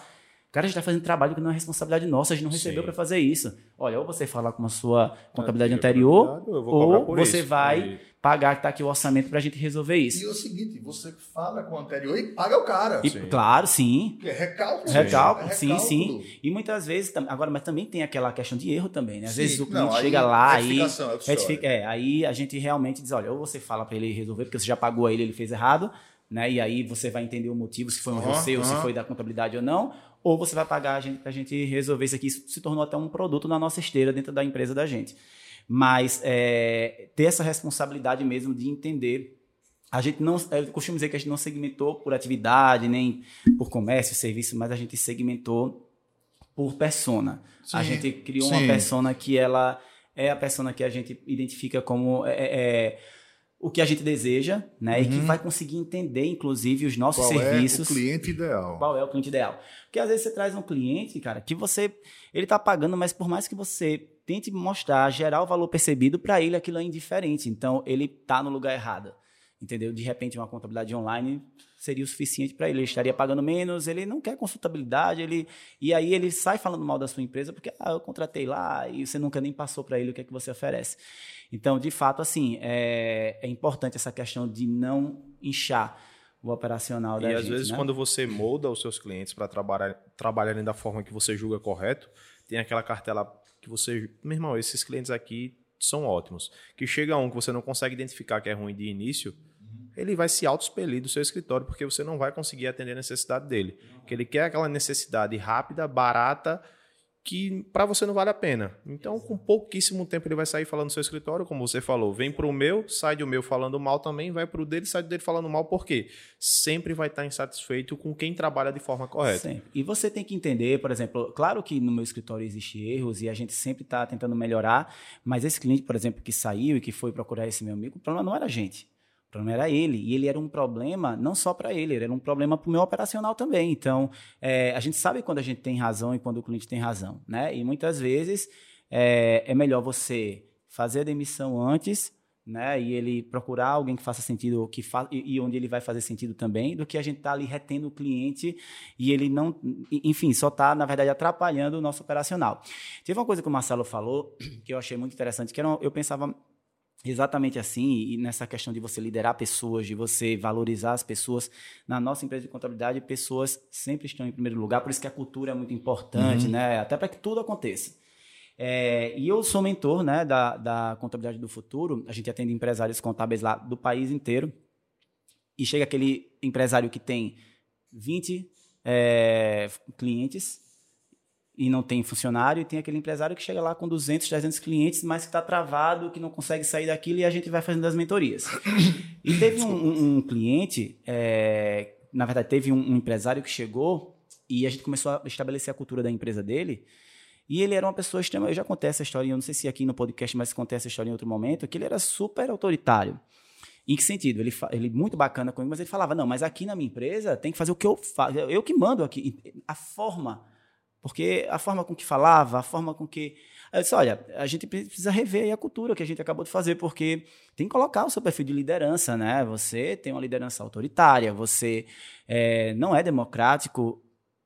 Como assim, Fabiano? Eu não vou colocar isso. Não, mas você precisa colocar isso na sua empresa. Né? As pessoas precisam. Você precisa atrair talentos que gostem disso, né? Que se identifiquem com isso. Porque existe gente assim. Já teve uma pessoa no meu escritório, na minha empresa de contabilidade, que a gente admitiu, que ela chegou reclamando porque não recebia direito pelo valor do salário, que é, era humilhada. Lá ela estava no, no, no universo perfeito, no cenário perfeito, e ela não engajava porque de fato talvez ela gostasse daquele perfil. Tem gente que trabalha sob pressão, que só consegue produzir sob pressão. Lá na nossa empresa de contabilidade tem um outro fluxo. Então, é, tem pessoas que de fato se identificam com essa coisa de ser pressionado, sabe? Claro que isso a gente sabe que é em menor quantidade, mas ainda tem essas pessoas. É, e identificar o tipo de liderança é muito importante, né? Acho que assim, sem quebrar o seu raciocínio é, eu queria falar sobre outras coisas que a gente falou mais aqui atrás. Eu acho que a grande diferença entre é, trabalhar com e para. Sim, Trabalhar com você ou para você. sim, Tá? Nesse, nesse colega aí que estava escutando você lá na contabilidade, na consultoria. Como assim, Fabiano? Não vou fazer isso. Ele não tem um pessoal que trabalha com ele. Trabalha para ele. sim. Bicho, isso faz uma diferença gigantesca. Gigantesca. E tá tudo bem se ele colocar lá Não, na, tudo na, bem. na liderança dele, Se a galera, perfil dele se a galera cultura. aceitar. Sim. Agora, por quanto tempo o pessoal aceita isso? Pouquíssimo. Não, e hoje em dia, menos ainda, né? Porque E as até pessoas... quem quer ser funcionário por muito tempo não vai aguentar isso. Não, Não porque vai. tem toda a questão. Bicho, hoje em dia as isso pessoas aqui, ficam ó. retidas pelo salário Ó. emocional, gente. Tem isso aqui, ó. Sim, Telefone celular, Instagram, Facebook, LinkedIn, tudo lá. Relacionamento, WhatsApp, grupo de WhatsApp. né? Poxa, os caras, os- quem trabalha com esse colega é o tempo todo procurando uma outra oportunidade para é, sair. claro. E, e isso não, não retém né, o funcionário, Não, porque... você gasta energia Total, naquele total, treinar um o pessoal, o seu turnover é gigantesco. Ah, Né? É, deixa eu só faltar aqui dois assuntos. sim, volta aí. É, é, eu estava falando para vocês aquela questão né, da, da- de não ter medo de crescer. E o segundo medo que a gente não pode ter, bicho, a gente, a gente, eu tinha esse problema, é de revisitar contrato. É de cobrar. Né? A gente, você passou por isso, não sei, mas você passou, não sei. Eu passei. O cara chegava na minha mesa, tá? Vamos fazer aqui. Quantos calotes você levou? Cara, alguns, viu? né? O cara chegava na sua mesa, você dava puta consultoria pro cara, ensinava tudo ao cara e o cara ia para outro lugar.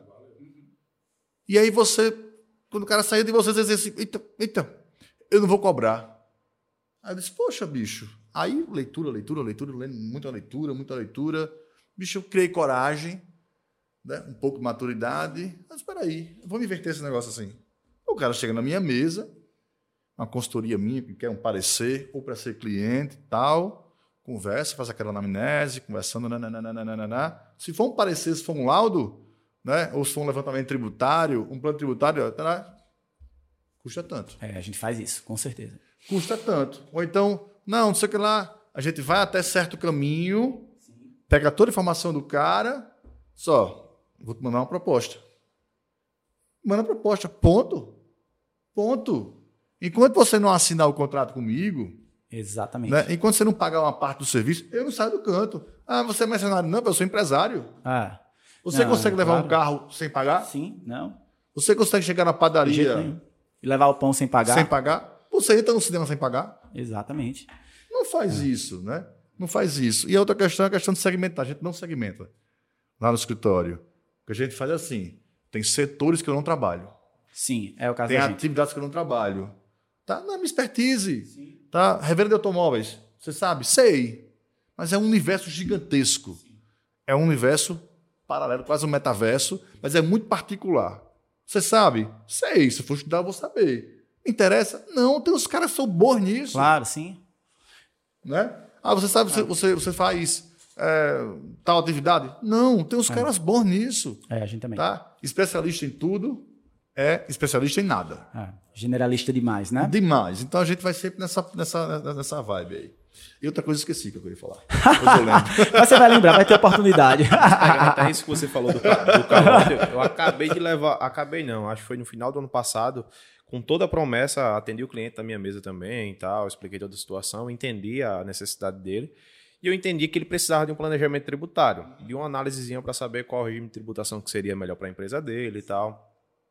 Como toda a conversação estava voltada para o fechamento desse contrato, desse cliente, eu fiz esse planejamento tributário para o cara. Enfim, ele não ficou comigo. Até hoje fala que vai vir, mas levou, levou o plano tributário. Levou meu planejamento tributário, tá tudo lá na mão dele. Sim. Ele pode ter entregue na, na outra contabilidade, não sei como é que vai ser. Até hoje ele Ou chegou vem. no cara falando, eu quero isso. Eu quero, quero isso, isso, eu é. vi que isso aqui é melhor para mim, É. certo? E não me paga um real. E aí eu posso perguntar para vocês dois. Se você tem um, um, um- um contrato fechado, só que não está assinado, e você entrega um, um brinde para o cara e o cara não vem para você. O que é que você faz para poder cobrar esse camarada? Você falou uma palavra interessante aí. Brinde. Se ele viesse. Brinde é brinde, né? Se ele É. viesse. Você dá uma cortesia, né? É. É, se É, ele... Quando eu faço uma proposta, a gente faz muito isso, né? Uhum. Você dá, um, dá um- uma mente pro cara, né? Sim, claro. É igual você vai, vai na pousada, num hotel, Sim. você chega lá, tem uma cápsula, uma cápsula de um café. Sim, claro. Aqui não é uma mente.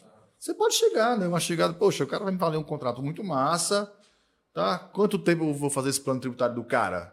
Eu faço, pô, existem planos e planos. Planos e planos. Sim, sim. Né? Tem aquela empresa que de cara você olha, não, aqui é simples nacional. Né? Pelo percentual, pelo, De né? cara você já de sabe. cara, De cara, tá? E tem outra que falou, opa, peraí, isso aqui, simples nacional, o crescimento do cara, a curva do crescimento dele, pode até ser bonzinho aqui, mas daqui a seis meses, um Exato. ano, vai ser ruim para ele. E aí é muito, é muito do negócio. É muito do negócio. Agora, o que a gente não pode ter medo é de cobrar. É. Se você deu um negócio pro cara e o cara não fechou com você, bicho, não tem medo não. Amigo, para, liga pro cara, ó, Sim, sim. te dei esse plano tributário que me custa X mil reais, plano tributário. Sim. Eu te dei como, eu te dei como uma chegada condicionada a você vir para cá. Agora, cuidado para não dar um tiro no pé. Porque de repente o cara não veio porque ele não está podendo sair. Sim. De repente Esse o cara é, o, não esse é veio. o meu medo. Não veio até agora porque não consegue se desvincular de lá no momento. Exatamente. E aí eu O cara não veio. o contrato e não recebo. O cara não veio porque ele deve estar ligado por cordão umbilical com o cara sim, lá, com outro colega, muito dependente do cara. Às vezes até por uma questão de endividamento mesmo, de Endividamento. honorários. E aí ele vai vir para sua empresa e não vai ser um bom cliente. Exatamente, Fabi. É, é- é- é endividamento, é empresa torta. Torta, exatamente. Tá? O que, é que a gente faz? É, isso é, é muito do momento. Não existe uma regra para isso. Tá? Eu te dou isso aqui se você vier. É, a gente nunca Primeiro entrega. você vem É. e eu te dou um plano tributário. Sim. Pós-chegada. Entende? E aí, uma outra coisa que a gente faz também. É...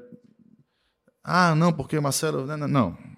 Eu decidi na minha empresa que, eu- que a gente não recebe nenhum cliente sem fazer um diagnóstico dele. Porque o cara chega para você e diz assim, pô, Fernando, não, eu tenho, eu tenho cinco funcionários.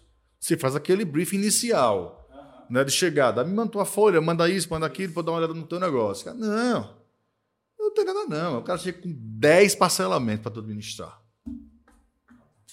O cara tem um turnover gigantesco. De, cara tem, sei lá, Não, 40 até, empregados. até pela atividade econômica você já sabe que o turnover dele é altíssimo. Exatamente. O cara chega a, a cada, a, cada um ano, a cada ano, o cara renova a equipe 50%. Tu vai trabalhar para esse cara de graça. Então, às vezes, né, o valor que o cara vai pagar pesa, né? No honorário. Agora, quando você vai precificar esse produto, ele te custa 2x do que tu recebe do cara. Entendeu? A gente não tá, aí a gente não tá fazendo conta pra gente mesmo. Eu tô entrando com ele na minha receita, a massa no meu caixa, eu pago as Sim, continhas. sim. Mas no final, Ele consumiu muito mais. Puta de um prejuízo. É. Psicológico, inclusive. Inclusive, a gente não, a gente não entrega. Na verdade, tudo na nossa empresa, é, basicamente tudo, ele é cobrado. Então, por exemplo, chegou um cliente lá e o cliente quer, ele acha que está pagando muito imposto na outra empresa. Que é que a gente fala? Olha, você vai vir para cá e a gente vai fazer um estudo para você.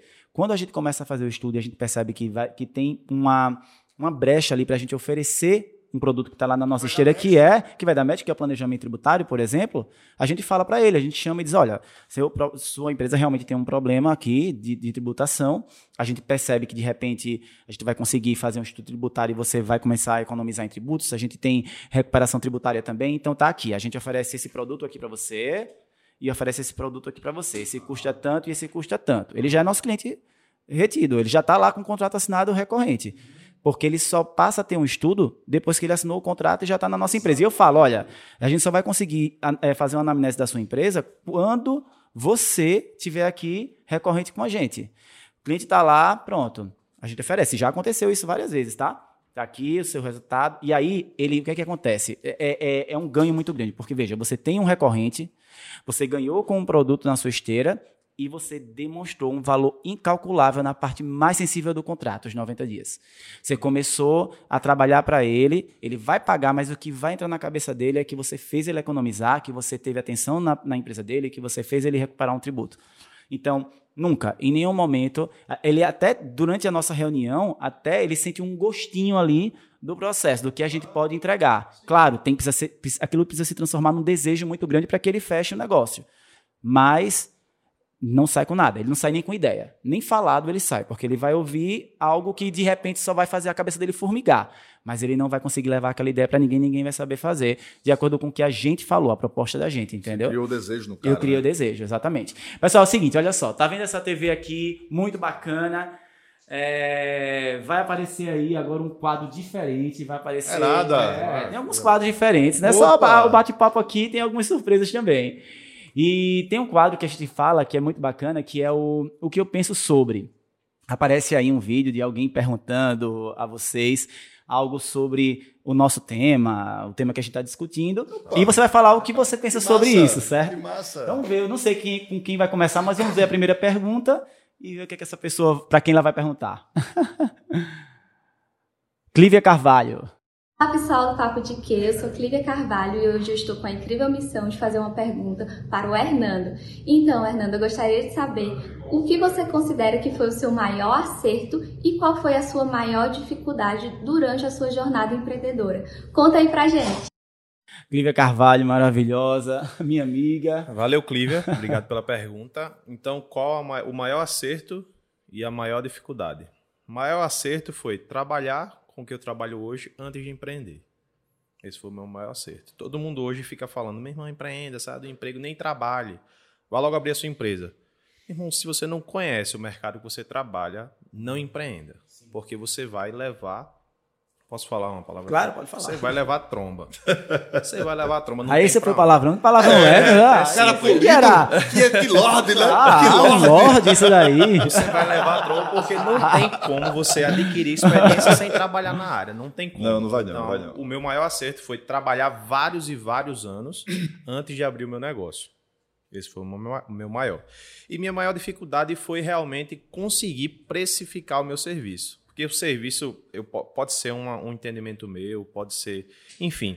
Mas o serviço em si é muito difícil de ser precificado, acho que pela nossa cultura, pela escravidão que existiu até pouquíssimo tempo atrás. E aí eu tenho até isso e todos os dias eu tento mudar em mim. Quando eu chamo um pintor para ir lá em casa, por exemplo, que o cara me cobra, sei lá, 200 reais a diária, 150, eu digo, bicho, veja aí, pô, 100 reais. Eu sempre estou barganhando valor com o prestador de É serviço. difícil botar preço no serviço dos outros, né? É, Exatamente. E sempre colocam um preço no meu serviço e eu fico puto com isso. Só que eu nunca fui numa padaria e disse, pô, esse pão tá muito caro, baixa aí o valor. Não, porque tem um produto ali que eu tô comprando. Então, precificar o meu serviço, hoje, ainda hoje, é a minha maior dificuldade. Por isso que a gente lá criou um processo, uma tabela de valores para poder não estar correndo esse risco de eu cobrar um valor, esse mesmo cliente fala com o meu sócio, que é o Lucas, e ele cobra outro valor. Não, a gente tem uma tabela para X funcionários, X quantidade de nota fiscal, se tem contabilidade regular ou não, enfim, a gente tem essa tabela, mas lógico vai precificar de acordo com essa conversa inicial que a gente tem com o cliente. Mas é muito perfeito. difícil. perfeito. Mas, Inclusive, mas num empirismo muito grande, né? é, Não, porque assim. é, porque o cara pode, o cara pode emitir 10 notas. Aí a gente muda. Aí no outro. 10 notas, mesmo, mesma atividade. Um emite 10, o outro emite 10. Sim. Tá? Teoricamente, o preço seria o mesmo, os honorários. Só que esse que emite, esse A que emite 10 aqui, é extremamente, gigantescamente mais complexo do que o B Sim, que emite sim, a mesma sim, quantidade de sim, 10. sim, sim. E esse cara do A, né, ele vai requerer da sua empresa uma quantidade muito maior de horas trabalhadas para esse cara. Sim. E aí, mesmo valor? Esse é o meu, essa é a minha maior dificuldade. que foi a Isso é o nosso. é, o nosso... mas aí é avaliação de contratos. Exatamente. É avaliação Só, de é, contratos, você só com a vivência. revisitar, porque quando você recebe cliente, você pensa, não, Exatamente. É serviço, tem cinco funcionários, emite dando Beleza, 10 notas tanto. fiscais é um valor. Tanto, Só é. que o cara chega com serviço com ISS retido, INSS retido, é, 50% da base de cálculo porque é Oh. construção civil. Construção civil Não. que de, de, de Não, INSS, total. Nem não, aí a gente já vai revisitar esse contrato. O que acontece muito é você, quando você tem um gerenciador de processos, de tarefas dentro da sua empresa, você consegue centralizar essas informações. Então o cliente chegava na minha frente, Fábio, eu preciso de uma redução de honorários. Mas como assim? Gente, como é que o cliente dá trabalho? Como é que funciona? Para ver o que é que a gente pode ajudar, se realmente é o momento que ele está passando. Aí tinha uma informação no e-mail atual, outra informação no e-mail do cliente, do funcionário que saiu, outro foi pedido por telefone, outro foi por WhatsApp. Cara, tudo tá lá no G-Click agora. Puxou, a gente vê o movimento todo do cliente, vê o que é que ele está demandando de trabalho, tudo. Tá tudo certo, né? Vamos ver agora qual é a próxima pessoa aí. Acredito que vai pro Marcelo Mas é agora. É guerra? É guerra. Ó, oh, Ramondinho. Fala, meu amigo Fabiano. Mais uma vez um prazer participar desse podcast. Está fazendo tanto sucesso. E eu estou sabendo que hoje você vai receber um amigo querido, amigo de profissão, Marcelo Querino. Marcelão, é, deixa eu te fazer uma pergunta. O que é que você faz para deixar sempre sua equipe engajada e acreditando no seu propósito? Grande abraço, meus amigos. Nosso amigo, né, Raimundo ah, Barreto, contador, diretor lá do Sindiconte. Isso. Ah, Raimundinho, obrigado pela pergunta. Então, é, a gente, lá no escritório, a gente já falou algumas coisas aqui. Primeiro, a gente tem que passar para a galera os nossos valores, tá? É, quais são os nossos princípios. Agora, passar não no que está escrito, tá? O teu discurso deve bater com o que está escrito. Tem que ser coerente. Tá? Já diria São Francisco de Assis, né? cuidado com a vida que você leva. Porque talvez esse seja o um único evangelho que as pessoas terão acesso de você. Então, cuidado. Então, o seu discurso deve bater com o que está escrito. Tá? Um, é isso. Dois, não é só o discurso, não é só a prática que traz todo mundo para a mesma página, mesmo capítulo da novela. Não é só isso. Tá? A gente precisa se cercar de pessoas especializadas nisso. Consultoria do Sebrae, fiz muita. RH, fiz muito. A minha primeira consultoria de RH contratada tá? Foi para fazer desenvolvimento de equipes e planejamento estratégico. Eu tinha quatro funcionários. Quatro. A gente passou um dia em imersão lá no antigo hotel Holiday, agora é o Reimar, lá na Cruz das Almas. Café da manhã, assim, ficou lá, almoço lá, jantar, tchau, né? É, um lanche no final. A gente fez plano estratégico, quando eu nem sabia o que era um plano estratégico. Aprendi naquele dia. Aldo, Aldo Calaça. Aldo Calaça? Não, Aldo. Meu Deus, esqueci o nome dele. Professor Aldo. Perdão, professor Aldo. É, Aldo Novaes, Aldo Novaes parece. Fiz com Aldo. Aí depois, isso está em 2002, 2003, 2004, 2004. Depois a gente fez um avanço, uma, uma, uma revisão do plano estratégico. Isso aí é colocando na cabeça da galera, né? Sim criando a cultura da empresa, sim, criando sim. o nosso DNA. Isso. Tá? Muita gente entrou, a gente saiu, né? A gente foi aumentando a empresa, sim. aí mudou o propósito, mudou o modo de gerir a empresa, o cara não se adaptou. Vem para cá, não deu? Então, Sim, claro. Né? E aí a decisão mais importante de todas, que foi contratar uma consultoria de RH. A gente tem RH, meu Deus, acho que em 2012. Mas é importante, é. muito importante. RH, tá? A gente já trocou a consultoria de RH, tinham que atender a gente, depois a gente precisava uma, uma coisa maior. Ela não atendia, a gente trocou. Terceirizada, terceirizada. Mas o nosso sonho é colocar um RH dentro. Tá? Um RH dentro da empresa. Obviamente com a supervisão dessa consultoria que nos atende hoje. E aí, quando você trata com pessoas, cada pessoa é um universo totalmente diferente do outro. Como é que você vai conseguir colocar todo mundo na mesma página? Tá? Por exemplo, é, se tu mora no Trapiche, eu morava no Trapiche da Barra, né? eu falo lá que eu morei lá, muito orgulho. Tu morava na Ponta Verde, tu na Jatiuca. São pessoas totalmente diferentes, bicho, que vivem. É, é, é, vamos dizer assim. Realidades diferentes. Exatamente. Vamos dizer que, que a gente pegasse ônibus para ir trabalhar. O ônibus do Trapiche para Jatiuca, irmão, ele leva uma hora. Da Jatiuca para o centro, é, entendeu? Então, assim, e, e, a galera que vai dentro do ônibus é diferente. Então, são dificuldades diferentes que a gente leva na nossa vida. E aí, como é que você resolve isso? Para manter um clima organizacional, tá? o clima da tua empresa. Legal. É regar na veia. Agora, não adianta eu regar na veia se tu, gestor, se tu, gestor, tem o pensamento do colega nosso lá que falou com o Fabiano. Não vou colocar isso, não.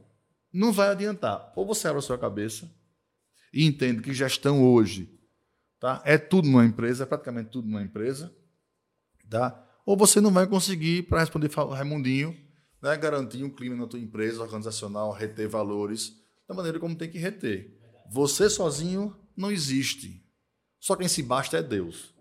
Né? Eu me basto, não existe isso. Ou você se junta com pessoas. Não, é complementariedade. De valores iguais a você. Sim, sim. Que sonham com você o seu sonho. Seu sonho, exatamente. Mas você não vai, irmão. Com certeza. Não é vai. isso aí. Vai ficar naquele negócio ali. E aí, né, a gente corre que risco, tá? É, você, escala, você, você deu uma escalada na sua empresa né, que cresceu ela seis, sete vezes em um ano. Você fogueteou, irmão. Vu! deu um foguete. Fabi também está nessa pegada. Né? Eu estou um pouco mais devagar, porque eu cheguei primeiro. Tá? Não por qualidade, cheguei primeiro. Então já dei esse pique. Hoje eu estou aqui, mas eu estou aqui, digamos que quase num voo de cruzeiro. Ó, de audácia minha, né? Mas assim, eu estou nesse perfil. Tá? Dá uma crescidinha e tal. Chegar aqui, irmão, é fácil. Manter-se aqui que é difícil.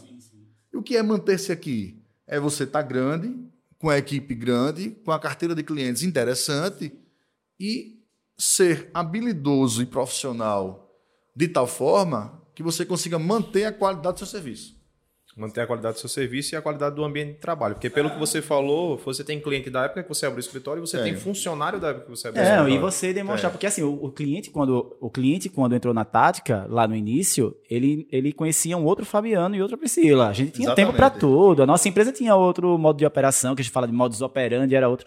Hoje o senso de urgência é maior. Hoje, para marcar uma reunião com a gente é mais difícil, porque não que não vai conseguir, mas que a gente tem uma limitação de agenda. Então, é, aquele cliente, ele, ele, olha, não, não é a mesma coisa de antes. Não vai ser. Não vai ser. E eu não quero que seja a mesma coisa Exatamente. de antes. Então, assim, tá, tá bom. Deixa eu pegar ótimo. o gancho, um negócio com a coisa que eu li ontem, eu ia falar sobre isso, o cara falou, falou antes. Eu tava, tava lendo, foi escutando um cara, o cara falou três coisas, bicho, muito interessantes. Eu vou falar depois disso, mas eu vou ler. Vou uh -huh. ler, vou ler para você o que o cara falou. Duas frasezinhas, que assim, a gente tem que, a gente tem que seguir a lei dos smartphones. Exato. Que lei é essa do smartphone? É que você seja uma versão hoje muito melhor do que você foi ontem. Com certeza, com certeza. Pô, eu achei isso muito massa, bicho. Total. E eu acho que a gente já faz isso. Já. Mas, Mesmo sem ler. Não, e, e, e, isso tem que ser, tem que estar na cultura, inclusive, da empresa, porque você tem que vivenciar eu isso todos os dias. Que fui é, hoje. Claro. Eu hoje Exatamente. que eu fui ontem. E o fato de você não ser igual ao que você foi no início, não significa que você seja pior. Não. Provavelmente você está muito melhor. Não, você só tem um modo diferente de, de, os caras de entregar. Assim, os caras chegam assim, você está diferente, né? É, total. Tô, que bom, Deus, tô. Melhor ou pior? É, não. Pergunta assim, melhor ou pior? Não, tá melhor, beleza. É, mas é porque tem gente que fala isso pra descredibilizar, né? Opa, Nossa, como você tá diferente. Mudou, tô, que é. coisa boa. Que massa, que né? bom, né? travado no tempo, é, né? Com certeza. Nossa, Fabiano, você antes era assim. Que bom que antes eu era assim e hoje eu, sou, eu tô desse jeito, né? Isso é ótimo. Porque Não perdendo a essência da gente. Lógico que é o que a gente tem que preservar, tá tudo certo. Porque tem que manter, independente das fases, que é até uma frase que eu também ouvi ontem, eu não me recordo muito bem como é, mas é tipo, aquilo que não foi bonito nos 20, rico nos 30, forte nos 30, rico nos 40 sabe nos 50, ele não vai ser nada em momento algum. Irmão, isso é excepcional para você entender que você tem que passar por essas fases e que quando você chega nos 40, sei lá, falando para alguém que, que tem menos idade do que você, oxe, tu mudou demais em um ano, que, que, é, que mudança é essa? Exatamente. É porque você não me acompanhou, meu irmão. Com certeza. Independente sim, sim. de idade, se você não evoluir, você tá para trás. Bom demais, bom demais. Coisa, Pessoal, é o seguinte, agora a gente vai entrar num outro quadro. Opa! Só que esse outro agora a gente vai deixar um pouco de lado é, a questão profissional, né, os assuntos profissionais. A gente vai falar um pouco mais sobre pessoas agora, Eita. sobre Marcelo, sobre Hernando, é, dentro do universo. Esse quadro se chama Desplugando. A gente despluga um pouco é, da, enfim, do trabalho e a gente passa a falar um pouco sobre, a, a, na verdade, a personalidade, a visão da gente em relação ao mundo e as nossas experiências como pessoas. A gente tem 10 cartas aqui. Quem é que quer começar dos dois? Deixa eu começar. Pronto, Marcelo começa. É, tem 10 cartas, você vai escolher uma carta dessa. Em cada carta tem uma pergunta. Eu vou escolher a minha camisa quando eu jogava voleibol, número 4. Número 4. Vamos ver o que, é que aparece aí no número 4. Hoje você é quem você desejou ser.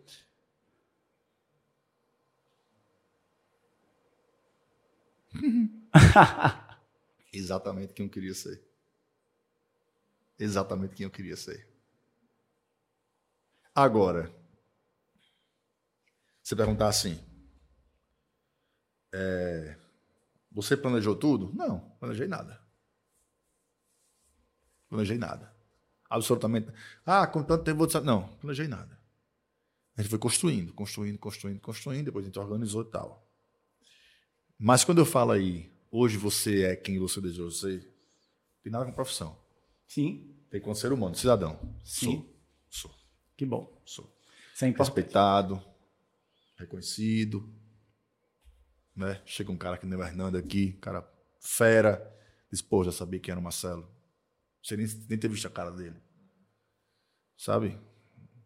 É um cara que respeita as pessoas, as diferenças, Sim. as divergências, as diversidades. Eu acho que eu me tornei quem eu queria ser. Que bom. Parabéns. Pesada essa. É, é pesada, né? Vamos ver Reflexiva. aí. Mais uma. Mas a ideia desse quadro é isso. Eu queria uma cerveja. Eu vi que você quase chorou aí. Disse, Ixi, marejei. É, mais, um- mais uma carta aí. Agora só tem nove cartas. E aí? Ah, eu de novo? Sim. Ah, é? É só a, a segunda. Ah, tá. Vamos na sete. Sete. Você mudaria algo na sua história? Absolutamente nada. Nada. Zero. Zero. Porque a minha história ela foi construída, ela foi forjada de novo, com muito trabalho, muita seriedade, muito estudo, muita humildade, Muita muita honestidade, dedicação, muita gente boa ao meu lado, tá? Eu não estou falando só da, da equipe, não. Pessoas do bem, né? Galera, meus amigos, minha família, né? Minha esposa, minha família, Sim, minha sim. família, minha, minha, minha família, sei lá, minha pequena família, grande família, minha É, casa. Como fala meu sobrinho, a, a- Como é que ele fala, Alain? Família própria. A família Família- própria dele é a família mãe, o pai e a própria. irmã. Exatamente. Fala, não, eu amo a minha família própria. Exatamente, exatamente. Meu pai, minha mãe, meu sogro, minha sogra, tá? Meus amigos todos que me ensinaram muita coisa. Então, assim, eu acho que eu não mudaria absolutamente nada. Mas nada, nada, nada, nada. Zero, zero. Não mudar nada, não. Parabéns, parabéns, amigo. Parabéns Zero. mesmo. Obrigado. Vamos ver agora as cartas para o Hernando, né? E aí, só tem oito cartas agora, Hernando. Dia número 3. Número 3. Massa esse quadro, bicho. Vai com receio Que bom, que que vai vir aí. Como você se vê daqui a 10 anos? Posso falar parecido com você, velho? Você chorar de, de- definitivamente aí. Mas eu tenho como referência várias pessoas, o Marcelo é uma delas, a Rosa é uma delas. Então, mantendo na área contábil, no mercado contábil, é, eu quero ser parecido com vocês. Ter um escritório automatizado, ter um escritório digital, porque realmente é muito complicado de você conseguir implementar, que a gente está conseguindo implantar tudo certinho lá. Só que para chegar num nível que eu quero, eu acho que vai levar uns 5, de 5 a 10 anos. Então, como pessoa, eu, eu sei que estou me desenvolvendo muito bem para a idade que eu tenho. É, e eu tenho certeza que no profissional também eu quero me espelhar, me espelhar aí com vocês. Eu, eu vejo o Marcelo aqui falando da esposa dele como se ele estivesse falando da namorada que ele começou ontem. E isso para eu até começar a fazer também com a minha esposa, que eu sou meio travado, eu sou muito eu sou meio bicho do mato para essas coisas mesmo. Eu sou muito é, o meu negócio é bem simples e objetivo e eu não me expresso como o- ele se expressa para a esposa, por exemplo. E aí me desenvolvendo, como eu venho me desenvolvendo, eu acho que daqui a 10 anos eu quero estar estilo assim o, o Marcelo mesmo. Que bom, bacana, parabéns. Olha que bacana. Responsabilidade, Ah, bom, bicho. é. Vamos ver aí mais uma carta. Fico feliz, bicho. Fico feliz. Feliz Que mesmo. bom, que bom. Saber que a gente bacana. conseguiu. Me dê a primeira. Ó, número um, número um agora. O que te impulsiona? Minha família. Minha filha. Olho para minha filha, todo dia ela dorme comigo, todo mundo recrimina isso. Mas quando eu acordo que eu olho para minha filha, meu irmão, o dia vai dar certo por ela. o dia vai dar certo. Eu paro o que for e faço o que for por ela. Minha filha me impulsiona a fazer, a me desenvolver, a trabalhar, a aprender, a estudar. Tudo é pela minha filha. Quando ela chegou há dois anos atrás, minha vida mudou completamente. Eu tenho certeza que vai mudar enquanto ela viver, enquanto eu viver. Que legal, que bacana, gente. É muito lindo mesmo, né? É, esse, esse quadro, eu gosto muito desse quadro, porque ele, ele, a gente fala tanto de trabalho e, e é tão importante a gente pensar né, como pessoa. A gente esquece, a gente está num, num modo tão de senso de urgência mesmo que a gente acaba esquecendo de olhar para dentro, de olhar para quem está do lado da gente. Né? Então, refletir sobre isso é muito importante. A gente chegou aqui no final do nosso episódio. Eu tô. É, quase duas horas de episódio, né?